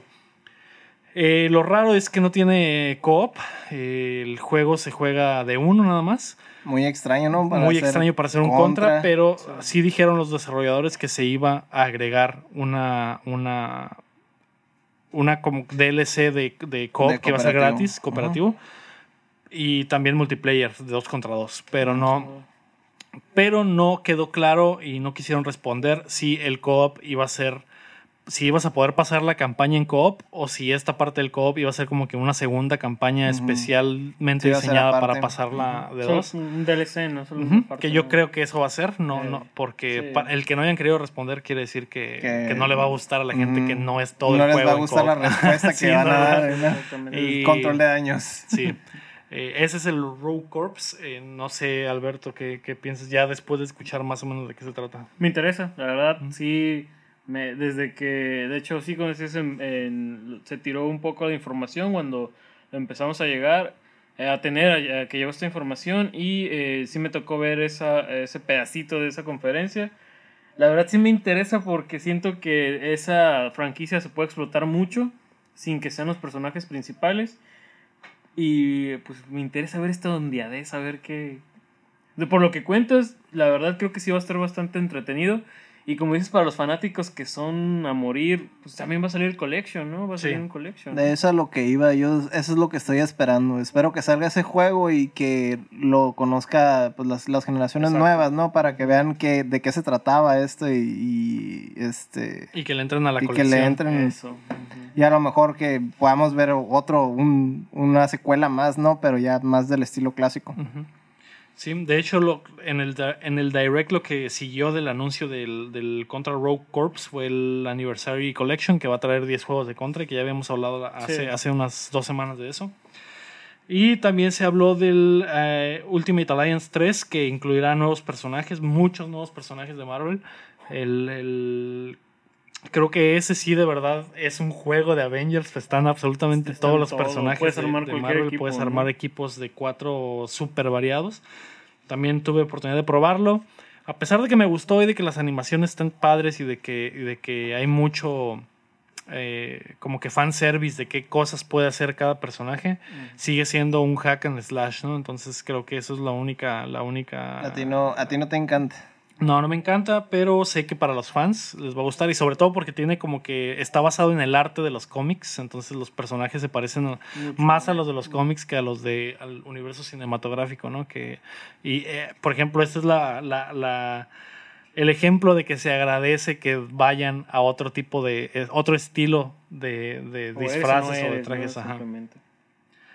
Eh, también se anunció un nuevo juego de Mario y Sonic en las Olimpiadas, que, que Es era- lo mismo de cada Era olimpiada. ese- cada Olimpiada, pero esta vez como las Olimpiadas van a ser en Tokio, Tokio. le echaron muchas más ganas. De hecho, una gran parte del stand en la E3 era, era de Mario y Sonic en los Olímpicos. Eh, estaba junto, como dices, es raro ver a Nintendo y a. Sega juntos, pues las, los boots de Nintendo y de Sega estaban mano a mano compartiendo esta, este espacio común que era el de Mario y Sonic. Qué loco. Qué loco.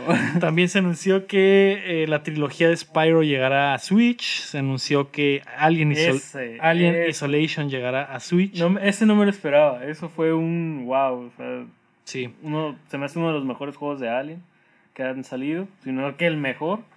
Y cómo no lo, cómo no lo pusimos como previsión, una previsión loca. Bueno, ¿no? creo que nadie, creo que nadie pudo nadie haber esperaba, visto ¿no? que llegara ese Si acá un Ajá. compa no espera el Witcher 3. Ah, ahorita vamos a llegar a eso. Y eh, también eh, se anunció que eh, Cadence of Hyrule, que es esta crossover entre, entre Crypt of the Necrodancer y Zelda, eh, se lanzó ya, básicamente. que en realidad solo 13. es un Crypto de Necromancer esquineado y ya, ¿no? Pues no, no tanto, ¿eh? porque sí el, diseño de los niveles tiene que ver con los mundos de, de Zelda, entonces... Pero Es un juego algo- totalmente diferente. ¿Agregan algo nuevo a la fórmula Sí. o solo es.? No, sigue siendo el, juego mismo. basado en ritmo. Lo nuevo es que puedes jugarlo sin, sin obedecer el ritmo, que creo que es algo al- que la gente... Básicamente lo puedes jugar como un juego de Zelda, mm, normal. Ah, ok. Porque Eh. mucha gente le molestaba el, el Crypt of the Necrodancer porque no podían llevar el ritmo. Pero. Pues sí, pero hay gente que no puede llevar el ritmo, hay gente que es arrítmica, hay gente que... Si están viendo lo de Animal Crossing, pues eso no es, el Omar está súper perdido. pero... eh, El, calor otra- tiene mareado. Otro. Pero sí, una de las cosas nuevas que se agregó es que el, el- se puede jugar como un juego de Zelda normal, ¿no? Entonces Pues ya le quita el chiste al le juego. quita el ¿no? chiste Pero- al juego, pero sí. Eh, también se anunció que Animal Crossing, ahora sí, Omar, eh, para Switch está un poco retrasado, pero ya tiene nombre, se llama Animal Crossing New Horizons. Oye, no le digas así. ¿Qué? Dice que está un poco retrasado. No, está un poco retrasado el juego, Ah, güey. ok. Se bugueó, Ya. Ah, carnal. No, sé, yo no dije eso, man. eh. No, güey.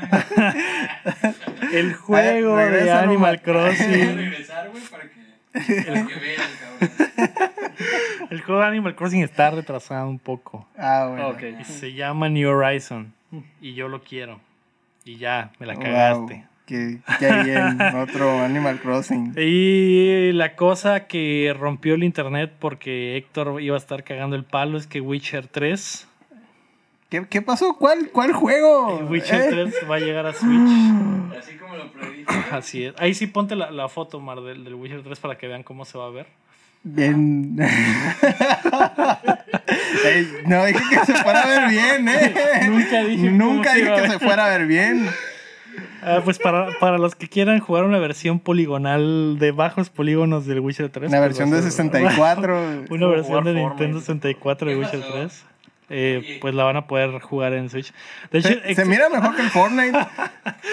de hecho exa- exageré, ¿Quieres ¿vale? morir, no? Exageré un poco, Mare, porque esa, esa foto es, esa foto de hecho es de una PC corriéndolo con los, Gráficos, con los a lo más a lo bajo, más sí. bajo y se pueden ver puros cuadros verdes. Y aún así se mira mejor que el Fortnite. Pero la versión de Switch parece que se va a ver bien. La versión de Switch, ¿qué? Perdón. Parece que se va a ver bien. Yo la verdad no creo. Creo que va a tener bastantes problemas. Creo que va a tener bastantes bugs. Sí, la versión pero va a de salir, Play ¿no? 4 tiene bugs. Pero va- va a salir en Switch, salir, ¿verdad? Pero va a salir. Y te ganaste esos puntos. Nah, eh, Son Eh, todos esos oh, puntos.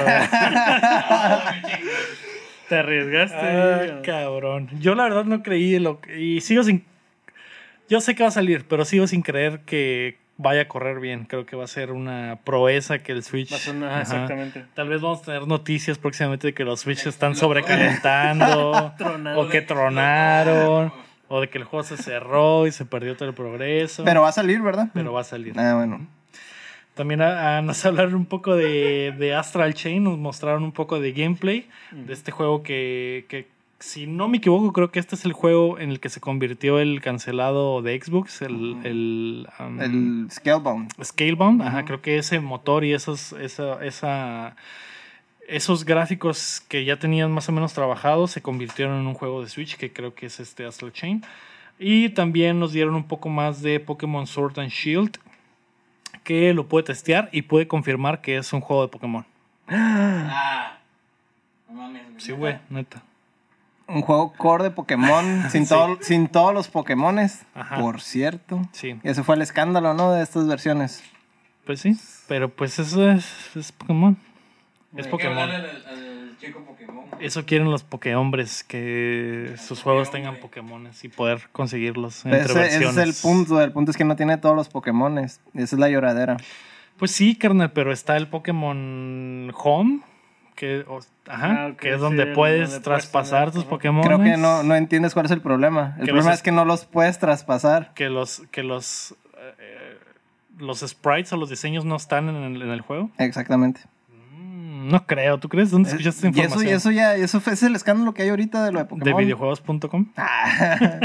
no, pues es el escándalo que no está el Pokédex Ajá. nacional, que solo están, digamos, los, los del ah, los de- nuevo. los de, Inglaterra. Los del nuevo, más me imagino que algunos, uno que otro por ahí de los, de los populares, ajá. Entonces, ese es el, el lloradero que tienen ahorita por lo competitivo, ¿no? Que no van a estar los mismos de siempre, entonces no pueden armar sus pinches equipos rotos de siempre. Entonces, yo creo que más bien esto lo están haciendo precisamente para que prueben los con nuevos los nuevos. Pokémones. Pokémon. Ya después les van a dar a los Cuando llorones todos sus Pokémon Pokémon. Sword Plus y Shield Plus. Ándale, o van a Ultra Sword, Ultra Exactamente. Shield. O va a ser un DLC o va a salir otro juego, que lo más probable es que vaya a salir probable. otro juego, porque ya así es como lo han estado sacando. Entonces, no, eso es lo único, es lo único escandaloso de esas versiones. Vaya, yo no sabía esta información, gracias por traerla a la mesa. ¿no? Ahora estoy preocupado por el Pokéhombre que no Que sé no si ya sepa. Se lo puede, se puede suicidar. el. Tal vez se quite Pues la es vida. de esas cosas que podrían provocar un suicidio masivo. Y sí, No estaría mal. tengo miedo. No estaría mal. Pues yo lo jugué y como los Pokémones nunca han sido lo mío, carnal. eh, Es que no creciste con es- Pokémon. Es lo mismo, güey. Ese, es tu problema, tu problema es que no creciste con Pokémon. Si hubieras estado en la primaria con tus amiguitos cambiando Pokémones en lugar de tazos, otra historia sería. No, pues mejor preferiría El problema puede ser que, ajá, que nunca he tenido amigos. Ah, neta. partamos de ahí. Partamos Pues, de ahí. pues podías haber tenido 150 amigos. 150 amigos virtuales. Eh, sí. No sé, no me prendió. Siguen siendo luchitas por turnos, bastante sencillas. Agua, agua le gana al fuego y el, Tierra y el pasto le gana al, al- ajá y el- lo mismo. Pues Pokémon. Qué triste, qué triste infancia. Con razón, con razón, no sé, eres ahí, trabajas en el periódico ahí en Sí. deportes y esas cosas. Y ya, eso fue, eso fue, eso fue todo. Eso fue todo lo de las, las conferencias. Pasando a las predicciones. De Héctor, Nintendo, así sí. Héctor, Witcher 3. predijiste que. Creo que perdí la hojita, ¿eh? Ay. Predijiste que Witcher 3 iba a llegar al Switch. Te ganaste tus dos puntotes. Se vale 4. Vale, cuatro. Vale. De, de todas formas ibas a ganar sin más 4 puntos. Por la calidad gráfica te va a quitar un punto. Así, así como. Así como le quitaron la mitad de calidad gráfica, te va a quitar la mitad de puntos. No, no, no, no. Entonces, predijiste que Call of Juárez iba a llegar a Switch también. No sé de dónde salió esa idea, pero no. Nope. Y que se iba a mostrar la trilogía de Metroid Prime. Que, no. nada. Se habló mucho de Metroid, ¿no? Y no. No. Que esa es una de mis buenas victorias. Alberto, tú predijiste que Geralt de Rivia llegaría a Smash. Tengo una predicción para el próximo año. Quiero La misma. ¿eh? Geralt de Rivia llega nueva. Conker va a llegar al Super Smash.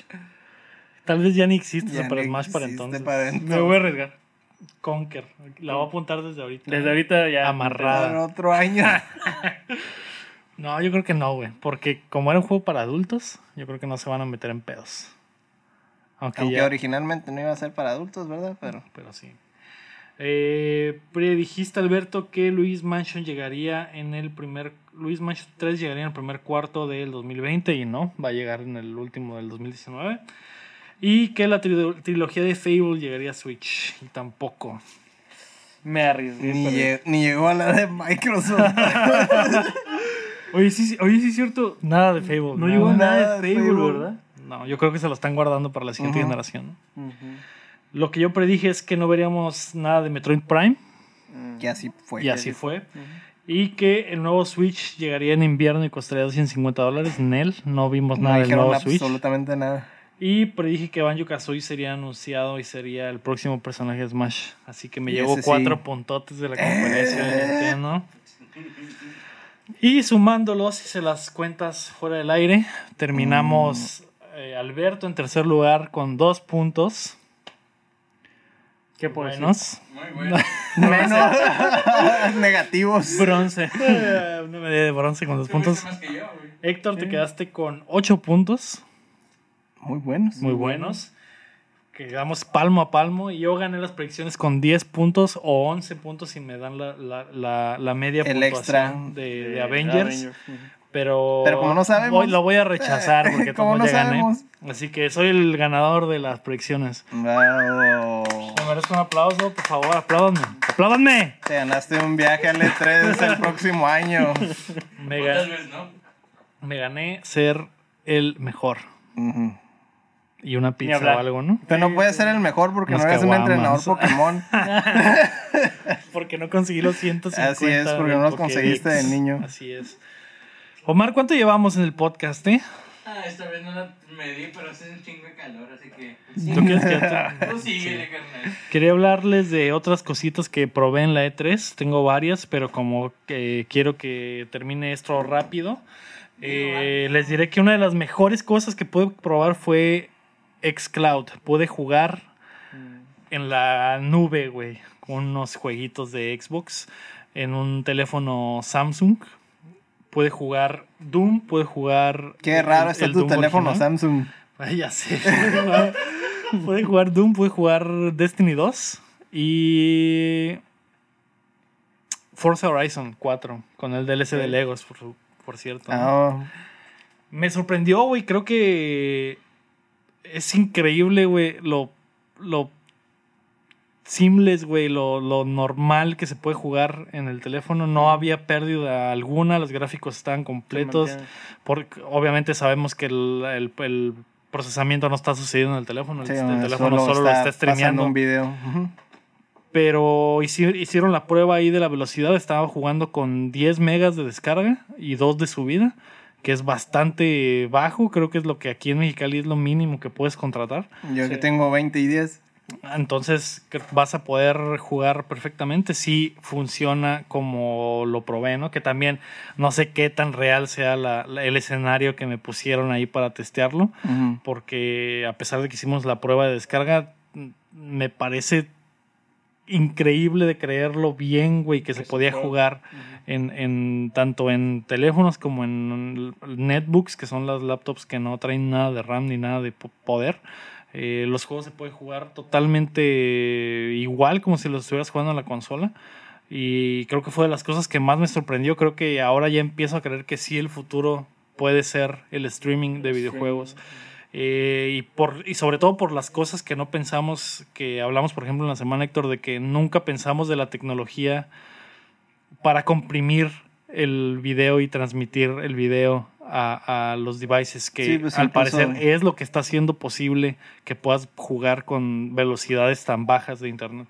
Sí, pues también como lo que nos sorprendió de Bethesda, ¿no? Que ellos también están trabajando en, en, en algo, ¿no? De, relacionado a eso. Sí, sí, para poder comprimir el, el juego y que lo que necesitabas eh, 25 megas para descargar, lo puedas descargar con, un, con uno solo, ¿no? Con una cantidad ridícula. Sí, va- que es increíble. Me sorprendió bastante, creo que fue de las mejores cosas que vi en, en- en- y que pude probar en la E3, porque eso sí, de verdad, es probar algo del futuro. Eso sí es del futuro. Y me dejó con la boca abierta. Nada de increíble. que VRs y cosas No, de esas no. gimmicks, nada de eso, no. no. Es, es de verdad, es la siguiente plataforma, Sí. por así decirlo. Sí, lo siguiente, es el siguiente paso en el mundo de los videojuegos. Eh, eso fue lo mejorcito. También pude probar el nuevo Gears, Gears 5, El que 5. se viene con el nuevo, el nuevo Infest, ¿cómo se llama? Escape, el nuevo Escape. modo de juego que se llama Escape. Y que se trata de que tres jugadores eh, escapan de una base enemiga que no es generada proceduralmente, eh, es como que armada como por rompecabezas, ¿no? Es como los desarrolladores hicieron varias piezas y a la hora de jugar, esas piezas se unen random para Es que nunca sea la misma como los experiencia. juegos de Sí, nada más que en vez de ser generado proceduralmente, eh, es como que a medias, ¿no? Sí Ujú. es procedural, pero las piezas ya están prediseñadas Digamos, para que medio, medio, medio procedural. procedural. ajá. Es como Eh, que hicieron, no sé, 50 piezas y 10 piezas se embonan con esas otras Ajá. 10. Entonces, más o menos van a tener ciertas, digamos, coincidencias entre, Sí. entre partes porque solo pueden encajar esas dos, ¿no? Sí, pero, pero- el escape nunca va a ser sí, igual. pero nunca va a ser igual. O sea, van a ser esas dos, pero luego estas otras dos van a ser diferentes y así, ¿no? No tan, no como dices tú, no tan al grado de un rogue que, que es absolutamente al azar, sino que hay ciertas piezas que, Ujú. que embonan sí, siempre. Y lo botana de la- del modo de juego es que el, el mapa precisamente es, es- es la, la pieza clave del, del modo de juego porque no sabes, que- es básicamente un laberinto y no sabes por dónde escapar, ¿no? Y Mm. cuando, cuando explota la bomba que, que tú pones en la, en la base, eh, empieza a salir un humo tóxico y empieza a llenar los pasillos de este como, eh, como Complejo. complejo, ajá. Y tienes tú, ves en el mapa qué partes empiezan a llenar de verde y que, que están tóxicas y tú, tú, tú tienes que buscar la salida, La salida. en este laberinto, ¿no? Y, y eso es lo... Y obviamente te llegan las hordas de enemigos, que es algo que ya vimos en el modo horda, ¿no? Pero a- aplicado a este tipo de, de juego creo que es bastante entretenido. Y es lo único que se pudo probar de Gear 5, ¿no? Este nuevo, este nuevo modo de juego. Y en cuanto a la jugabilidad, pues sigue siendo, sigue sintiéndose como un Gears. Creo que está un poco más lento todavía que el Gears 4. Y es lo único que más o menos me dio cuenta. Hay un poco más también de espacio para, para las recargas activas, que es una, una de las de las piezas clave de los de la Gears. franquicia. Ajá, de la franquicia y hay un poco más de, de aire para hacer la, la- la recarga. Y creo que esas fueron las cosas que más o menos me di cuenta nuevas de, de Gears. Y pues la campaña que ya la veremos cuando, cuando salga el juego el Y 10 el de skin, septiembre. ¿no? ¿no? De Terminator, ¿no? Ujú. Ay, que se anunció que saldrá un skin de Terminator. Pero eso sí lo vimos en la, en la semana Ujú, Sí, pasada. la semana, pasada. Sí. Nada más Y- que alguien no vino. Alguien lo, lo quería comentar. Hace un mes. Ay, que no viene hace un mes. Eso fue básicamente. Vi otras cosas como Outer Worlds. También vale la pena que se los mencione, que es el, el- el- el juego desarrollado por los creadores originales de, de Fallout. Es literalmente un Fallout, güey. Es, es- se parece De bast- los es originales, igualito, ¿no? Sí, de los De originales. los originales, porque pues, no, Sí, no. el- hay mucha diferencia Sí. de, de- de los originales a lo, a lo No, que sacó de, después. de los, bueno, perdón, del 3 y del, y del New Vegas. Mm, no. No, no de los, no de los que Ah, ok, son no- no de desde los, arriba. ujú. Ajá, no. Ese era el otro, el, el otro juego del que hablamos Mm. la semana La pasada. semana pasada. Que no te voy a decir cuál es, ¿no? Porque como no, no quiero que se Sí, entere no. aquí Alberto. No, Pero... el- No hay bronca, puedes escuchar el podcast. puedes escuchar el podcast, Alberto, para enterarte. para enterarte de qué juego, ¿no? Pero el Outer Worlds es como que la evolución del New Ah, Vegas. ok, como ya, que ya, ya. el- lo que el New Vegas debió ser, el New Vegas 2 o el Fallout más, 4. más o menos se cumplió lo del New Vegas, es Ajá. un punto para él. Ah. pero, pero Gracias, eh. De dos a tres. de dos a tres puntos. Está bien. Eh, sí, güey, se me hizo bastante chilo. Un montón de conversaciones puedes tener con los personajes. Puedes eh, jugar el juego de la manera que tú quieras. Puedes inclusive evitar confrontaciones simplemente con, con los diálogos. Y una de las cosas interesantes es que los diálogos, eh, en los diálogos ahora tiene peso tu acompañante, ¿no? Si tu, si tu acompañante le cae mal a la persona con la que estás teniendo la conversación, eh, puedes, puede irse por el lado malo la Mm, conversación, ¿no? Y algo que también está padre es que el, el acompañante puede meterse a la conversación. Puedes estar teniendo tú la conversación y de repente el vato dice algo, ¿no? Y, y- y aunque tú estás tratando de llevar la conversación por un lado, ese güey la puede cagar o ese güey puede mejorarlo, ¿no? Si tu conversación se está yendo mal, el vato puede calmar el pedo, ¿no? Ujú. Entonces, eso O es- empeorarlo. empeorar el pedo. Entonces, eso está bastante chilo para los que les gustan estos RPGs occidentales. Mm. Y el BATS, que es este sistema del Fallout que, Fallout. que paras el tiempo y decides a dónde disparar. Ujú.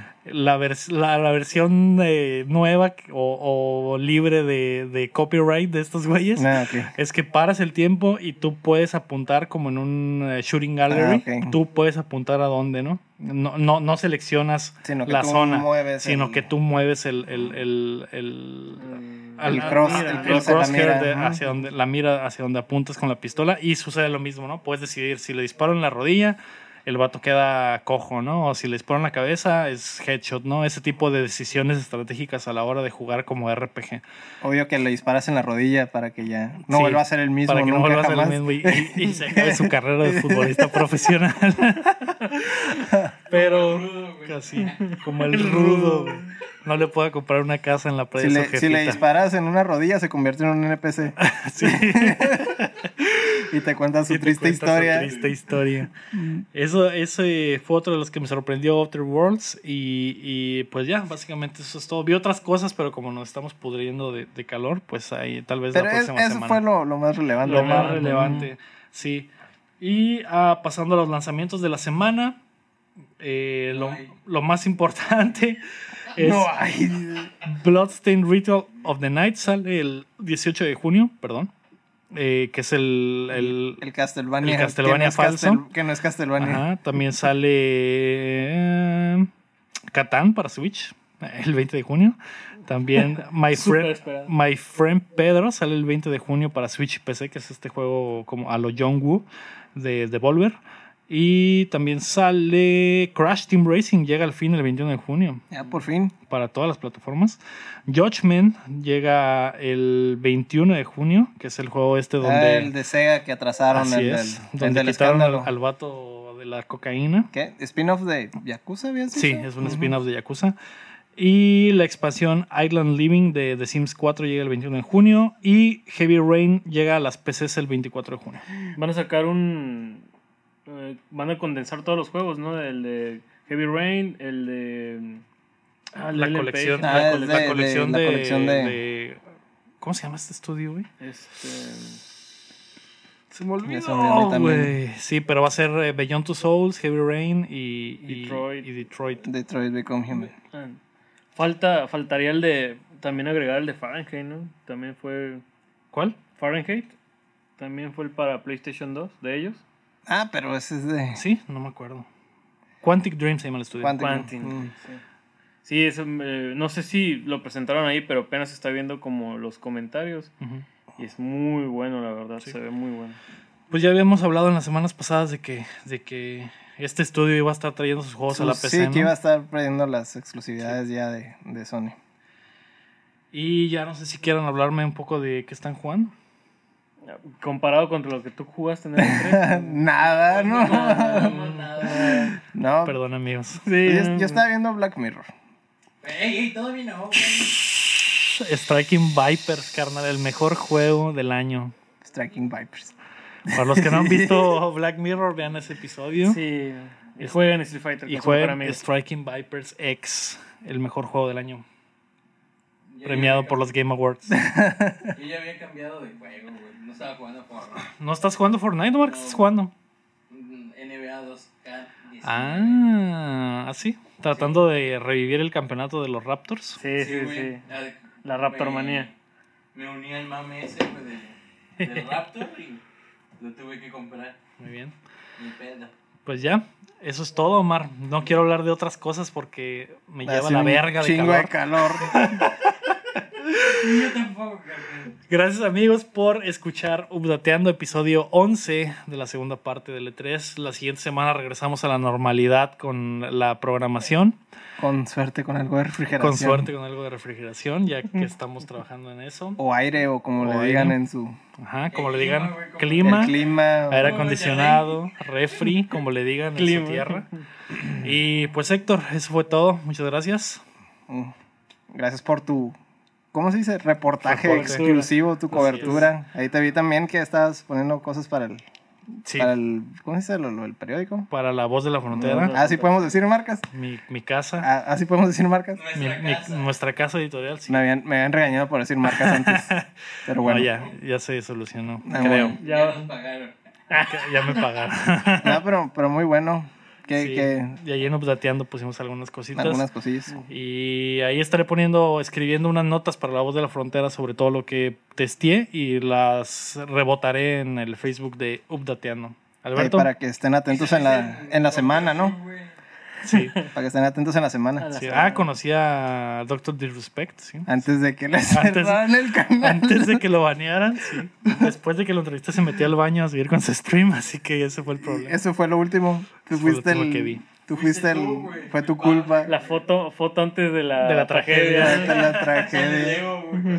Con el Doctor Disrespect. Está bien pinche alto el hijo de la chingada. Eh, te sacó un chorro. Me sacó, un- me sacó una cabeza, literalmente. Tranquilo, eh. Por eso lo banearon.